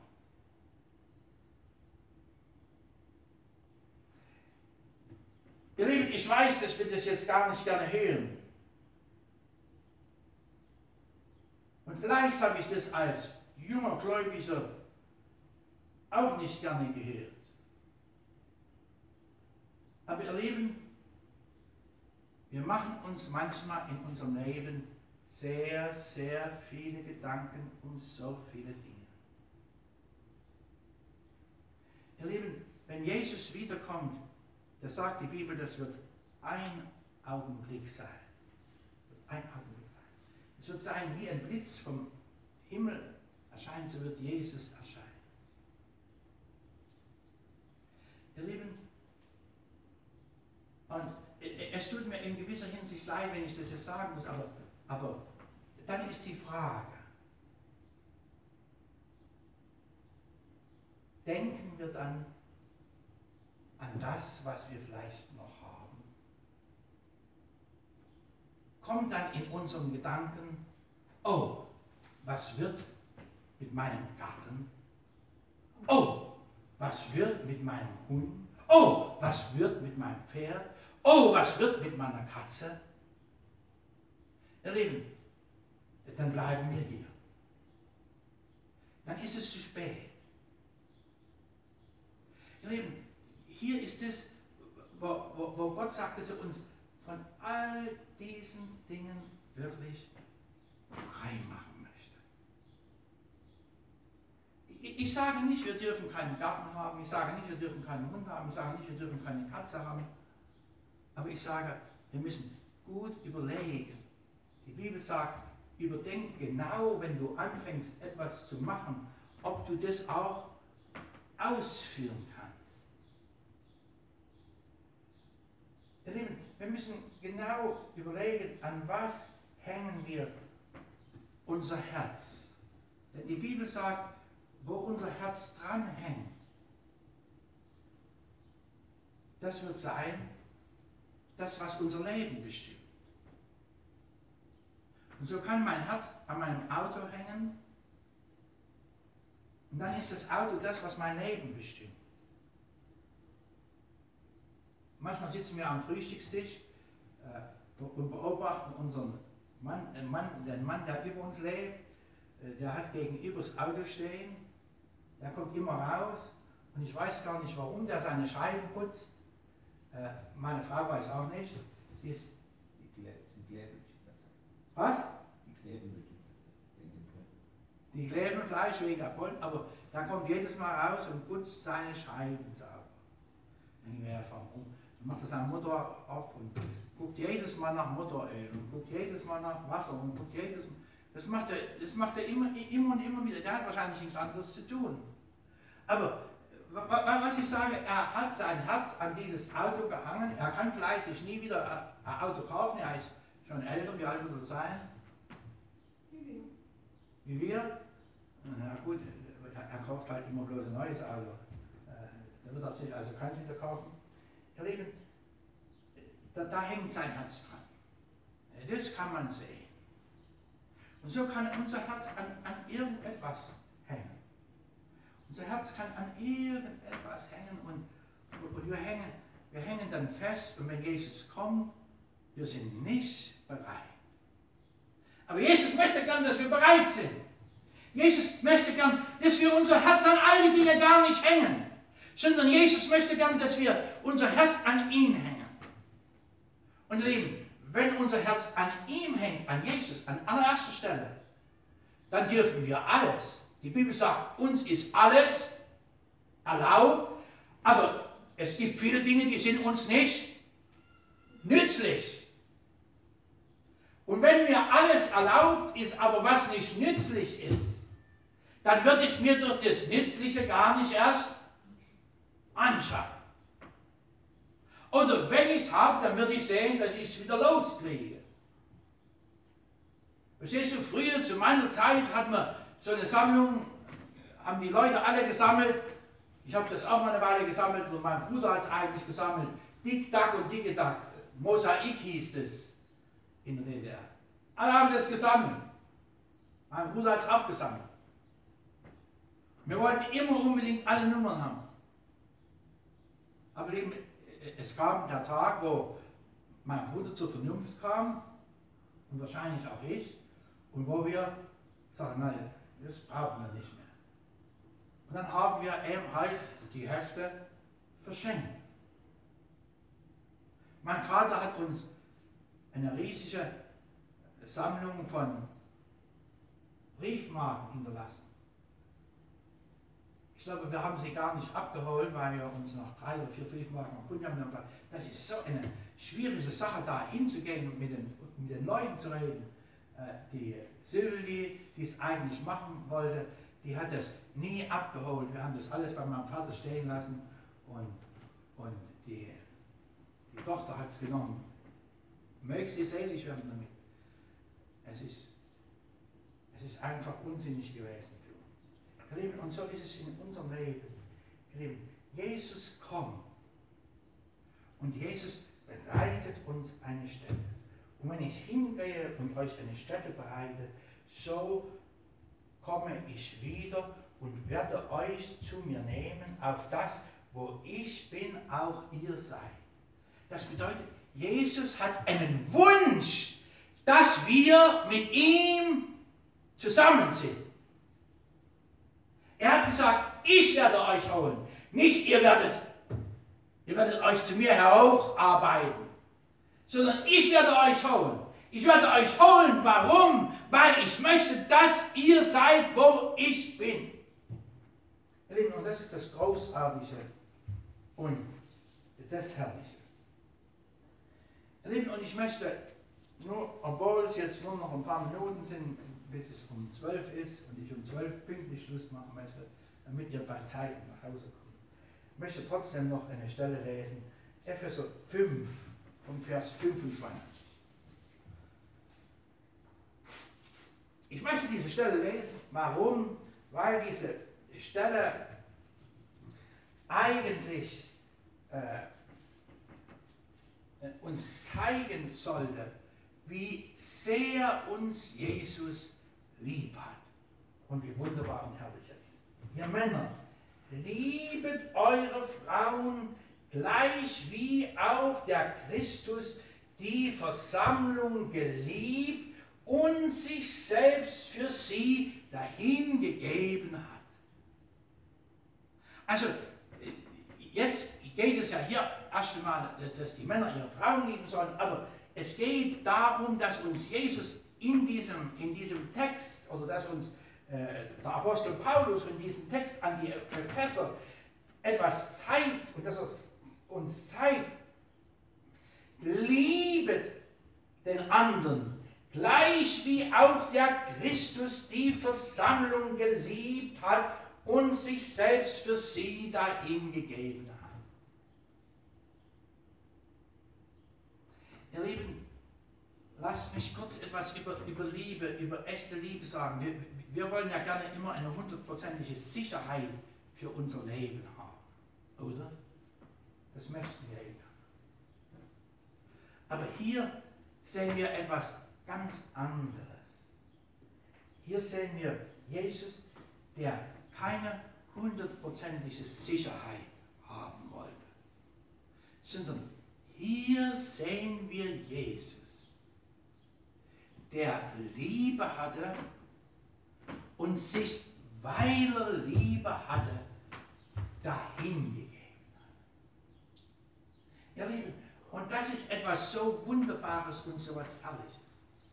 Und das ist das, was mir, wenn ich die Geschichte von, von Noah so richtig studiere, was, was mir dann plötzlich so groß wird. Noah hat etwas von dieser Liebe Gottes erkannt. Diese Liebe Gottes, die ihn durch diese Flut gerettet hat. Diese Liebe Gottes, die Millionen von Menschen untergehen ließ, aber ihn und seine Familie gerettet hat. Und jetzt war er nicht, ich möchte sagen, jetzt war er nicht egoistisch und sagte, na, wenn das so ist, lieber Herr, wenn sowieso alle Menschen Sünder sind, wenn sowieso alles ja eigentlich verloren ist, Warum sollen wir dann überhaupt noch Kinder bekommen? Warum sollen wir uns dann überhaupt noch vermehren? Warum? Dann ist doch gut, wenn wir gleich sterben. Da kann schon nicht mehr Unheil passieren. Ihr Lieben, aber das ist das Wunderbare, dass auch Jesus wusste, da ist niemand, der gut ist, auch nicht einer. Dass der Apostel Paulus wusste, da ist niemand gut, auch nicht einer. Aber dass Jesus gesagt hat, meine Liebe ist so dass ich mich für diese verlorene Welt hingebe. Ihr Lieben, und das ist das Großartige in meinem Leben. Ihr Lieben, und äh, ich kann nur, ich kann nur von Und, und das meiste Lob trifft da für meine Frau zu. Äh, ich kann nur äh, für unsere Familie reden. Würden wir die Liebe Gottes nicht kennen, so wären wir vielleicht schon längst auseinandergegangen. Aber weil wir die Liebe Gottes kennen, so halten wir aneinander fest. Das ist der Punkt. Das ist der, ihr, ihr Lieben, die Liebe Gottes. Die Liebe Gottes, die größer ist als alle menschliche Vernunft. Sie macht es, dass wir aneinander festhalten. Ihr Lieben, und die Liebe Gottes, die Liebe, die Jesus zu uns hat, macht es, dass Jesus uns festhält. Aber nicht nur das, dass er uns festhält, sondern äh, dass er auch sich für uns dahin gibt. Nicht dahin gibt, sondern dahin gegeben hat. Er hat sich für uns dahin gegeben. Nur aus einem Grund, weil er uns liebt. Auf dass er sie heiligte. Ihr Lieben, er hat sich dahin gegeben. Warum? Nicht, dass wir so weiterleben wie bisher, sondern er hat sich, erst einmal war es seine Liebe, er hat sich dahin gegeben. Aber dann, dann ist es so, auf dass er sie heiligte, sie reinigte durch die Waschung mit Wasser durch das Wort, auf dass er die Versammlung sich, auf dass er die Versammlung sich selbst verherrlicht darstellte.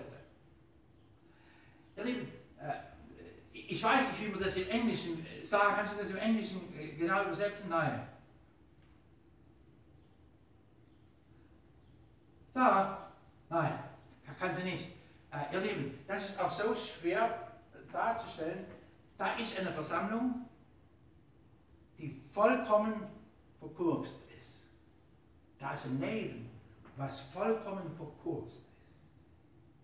Und jetzt steht da, auf dass er die Versammlung sich selbst verherrlicht darstellt.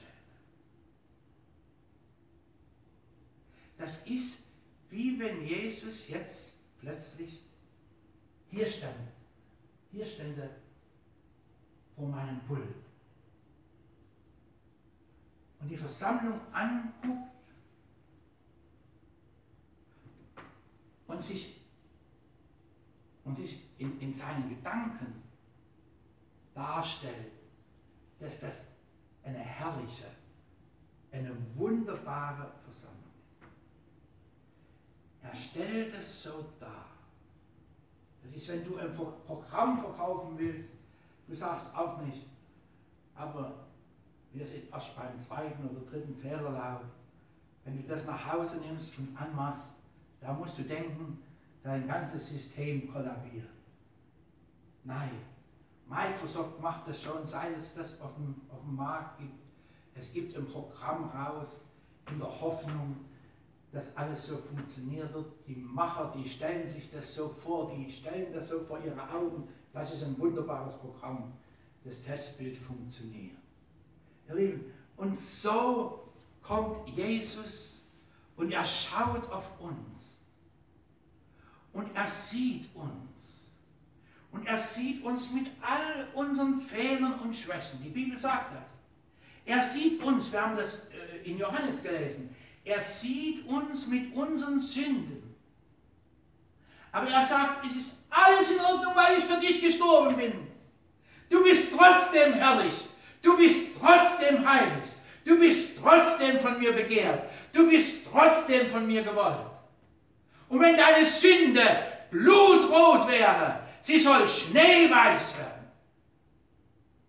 Du selber kannst es nicht. Ein Leopard kann sein Feld nicht ändern. Aber ich mache es. Ich mache aus dir etwas ganz Neues. Auf dass er ja, auf dass er die Versammlung sich selbst verherrlicht darstellte. Äh, Ich ich sage das jetzt mal so mit meinen Worten, so dass er keine Flecken und Runzeln und dergleichen, oder dass, dass sie die Gemeinde dergleichen mehr hat. So stellt sich Jesus die Gemeinde vor sich. Und er arbeitet darauf zu, dass es so wird, sondern dass sie heilig und tadellos sei. Ihr Lieben, heilig und tadellos. Was Gott von dir also will, ist, dass du heilig und tadellos bist. Das will Gott von uns allen. Also sind auch die Männer schuldig, ihren Weibern so zu lieben wie ihre eigenen Leiber. Sein, sein Weib liebt, liebt sich selbst. Ihr Lieben, die Bibel sagt uns hier ein Geheimnis. Wir sind ja der Leib Christi. Und wenn der, wenn der Herr dich und mich liebt, so liebt er ja nur sich selbst. Der ist ja der Leib. Er liebt sich ja selbst. Das ist wie wenn du dein Weib liebst, so liebst du dich selbst. Denn niemand hat jemals sein eigenes Fleisch gehasst. Aber ihr Lieben, das müssen wir einfach zehn Stunden betrachten. Äh, Jesus, Jesus liebt uns so sehr. Verstehst du? Ich weiß nicht, ob du das begreifen kannst. Jesus liebt uns so sehr. Er kann uns nicht hassen. Er kann nicht sein eigenes Fleisch hassen. Er kann nicht seinen Arm hassen. Er kann nicht seinen Fuß hassen. Er kann nicht seinen Mund hassen. Er kann nicht sein Ohr hassen. Er kann nicht seine Augen hassen. Er kann uns nicht hassen. Sondern er liebt uns. Und weil er uns liebt, hat er alle Sehnsucht, uns zu verändern. Er möchte, dass wir umgestaltet werden in sein Bild. Ihr Lieben, niemand, die Bibel sagt, denn niemand hat jemals sein eigenes Fleisch gehasst, sondern er nährt es. Euer Lieben, Jesus nährt uns. Und die Bibel sagt, und er pflegt uns. Jetzt fragst du mich, aber trifft es auch auf die Versammlung und auf Jesus zu? Ja, das trifft auch auf die Versammlung zu, denn steht geschrieben, sondern er nährt uns und pflegt uns, gleich wie auch der Christus die Versammlung. Ihr Lieben, und hier ist, es steht bei dir auch Versammlung. Die Kirche. Die Kirche ist Versammlung. Die Kirche. Ihr Lieben, ich kann und ich will heute nicht darüber predigen, es ist schon spät. Aber für mich ist es wunderbar, dass Jesus sagt, ich liebe die Versammlung. Wenn heute hier 50 Menschen wären, die einfach von draußen reingekommen wären, vollkommen unerrettet. Ich würde all die 50 vorrufen und würde zu ihnen sagen, Jesus liebt dich. Und Jesus pflegt dich. Und Jesus segnet dich. Und Jesus ist bei dir. Seht ihr, das ist es. Jesus liebt die Versammlung. Jesus hat bis zu diesem Augenblick, äh, bis zu diesem Augenblick äh, immer und immer wieder über die Versammlung geredet. Er hat nicht über seinen Leib geredet, sondern er hat darüber geredet, über die Leute, die dort versammelt waren. Er hat geredet darüber, über die Leute, die dort zusammengekommen waren. Er hat geredet über die Kirche, über die Kirche, die dort beieinander war. Ihr Lieben, und das ist das Wunderbare. Jesus hat kein Interesse, dass irgendjemand verloren geht. Jesus hat kein Interesse, sondern Jesus hat Interesse, dass ein jeder zur Erkenntnis der Wahrheit kommt. Er hat Interesse daran, dass jeder die Wahrheit erkennt und dass jeder frei wird. Und das ist das Großartige und das Wunderbare und das Herrliche. Er nährt sie, er pflegt sie und er nährt jeden und er pflegt jeden, der hineinkommt. Und äh, er begegnet jeden, der hier hineinkommt. Wenn derjenige rausgeht und von Jesus nichts wissen will, so ist er selber dran schuld. Verstehst du, wenn ich in die Waschstraße reinfahre und mein Auto waschen will und dann den Wäscher sage, ich zahle ihn aber nichts, äh, ich will gar nicht, dass sie mich waschen, dann lässt er mich durchfahren und ich komme hinten wieder genauso dreckig raus wie vorne. Aber normalerweise gebe ich den 5 Euro und er wäscht mein Auto. Fertig. Jesus, er ist da, um in der Versammlung, um die Leute zu nähern und zu pflegen. Denn wir sind Glieder. Ihr Lieben, und jetzt kommt er und kommt auf seinen Leib zu sprechen. Denn wir sind Glieder seines Leibes, von seinem Fleisch, von seinen Gebeinen. Deshalb wird ein Mensch seinen Vater und seine Mutter verlassen und seinen Weib anhangen und sie werden ein Fleisch sein. Dies Geheimnis ist groß. Ich aber sage es in Bezug auf Christus und auf seine Versammlung. Und hier kommt Jesus und erzählt uns und sagt uns und sagt uns, aber es gibt noch mehr. Es gibt es, du, zu meinen, zu, zu, zu, zu mir gehörst, so sehr zu mir, dass wir ein Fleisch sind. Dass es, dass es nichts gibt, was uns trennt. Du wirst so sein, wie ich mir das vorstelle. Du wirst so leben, wie ich mir das wünsche. Ich werde dich versorgen, so wie du es brauchst. Dieses Geheimnis ist groß. Ich aber sage es in Bezug auf Christus und auf die Versammlung. Ihr Lieben, ich aber sage euch dieses Geheimnis in Bezug auf Christus und auf die Versammlung. Und da muss ich noch zwei Minuten und dann mache ich Lust, auf die Versammlung zu sprechen. Kommt nochmal. Ihr Lieben, diese Versammlung ist etwas so Großartiges. Wer kam früher zur Versammlung? Ich meine zur Zeit Jesu. Zur Zeit Jesu kamen die Leute zur Versammlung, die gerettet werden wollten. Und die anderen, sie kamen nicht. Die Bibel sagt, und keiner traute sich hinzu.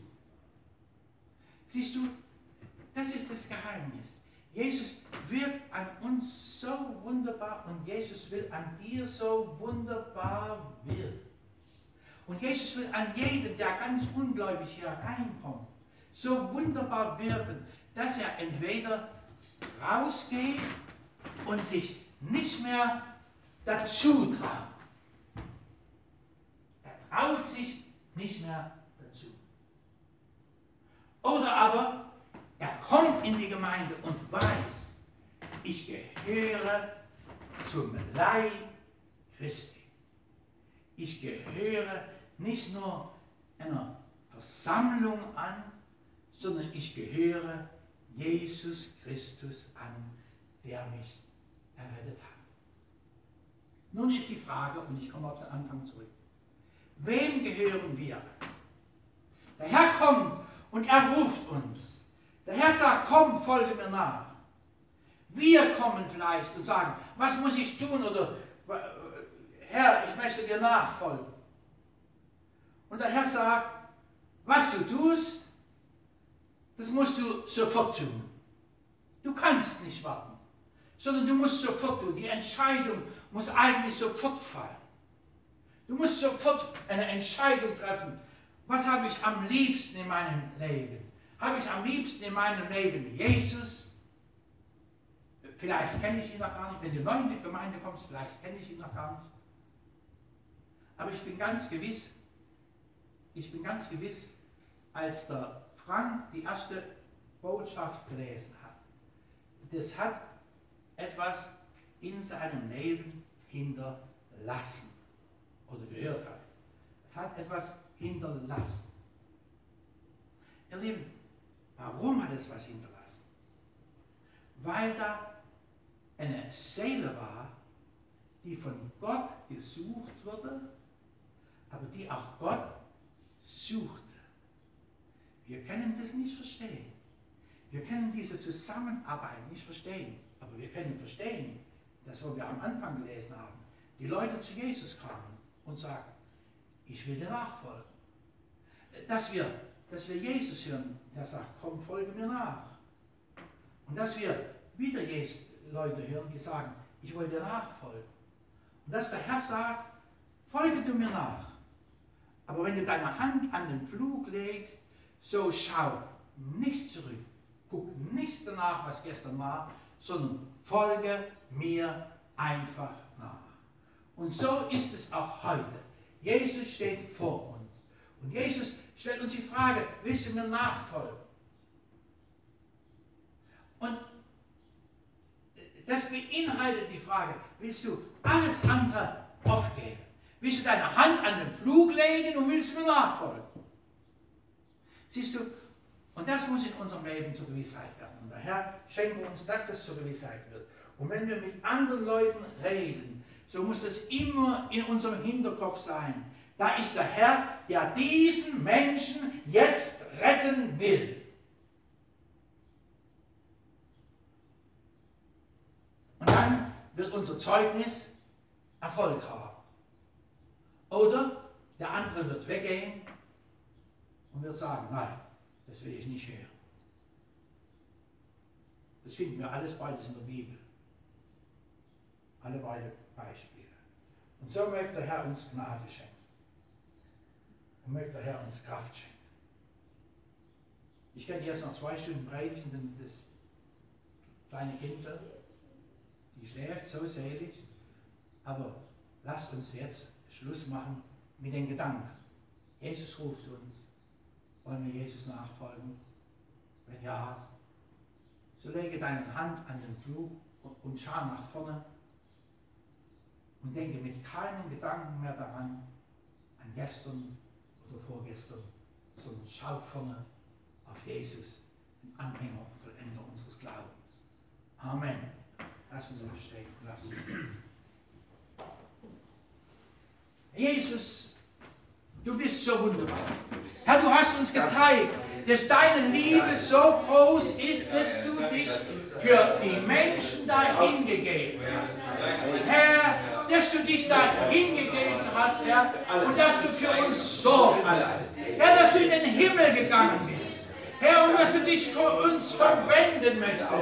Herr, dass du uns segnen möchtest. Herr, dass du uns vertreten möchtest. Herr, dass du dich um uns sorgst, Herr Jesus. Oh Herr, lass uns das doch alle Zeit vor Augen stellen. Herr, und was sind die Dinge dieser Welt, ganz gleich, was das ist, Herr, gegenüber solch einer großen Herrlichkeit. Herr, ich danke dir für deine große Herrlichkeit. Herr, ich danke dir für all das, was du in unserem Leben gemacht hast. Herr, ich danke dir, Herr, dass du auch jetzt das Kind hast so ruhig schlafen lassen, Herr. Und ich danke dir für deine große Liebe und für deine große Gnade und für deine Wunder, die du in unserem Leben getan hast. Aber Herr, lass uns nicht an das Alte denken, sondern Herr, lass uns nach vorn schauen. Herr, lass uns nicht sein wie das Volk Israel, was immer zurück nach Ägypten guckte, sondern Herr, lass uns sein wie das wie Josua und Kaleb, die durch die Wüste gingen, hin zu einer neuen Heimat, Halleluja, die du uns selbst bereitet hast. Herr, ich danke dir, dass du das für uns bereitet hast. Herr, und ich danke dir, dass du uns eine Heimat geschaffen hast und dass du uns abholst, diese Heimat in Besitz zu nehmen. Herr, ich danke dir für deine große Liebe. Herr, und ich danke dir für deine Gnade. Herr, und ich danke dir, dass du alle Zeit um uns herum bist. Herr, und dass dein Segen groß ist in unserem Leben. Herr, so segne du uns. Halleluja. In Jesu Namen.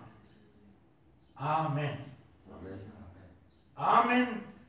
Und der Herr mit uns, mit euch, bis wir uns wiedersehen.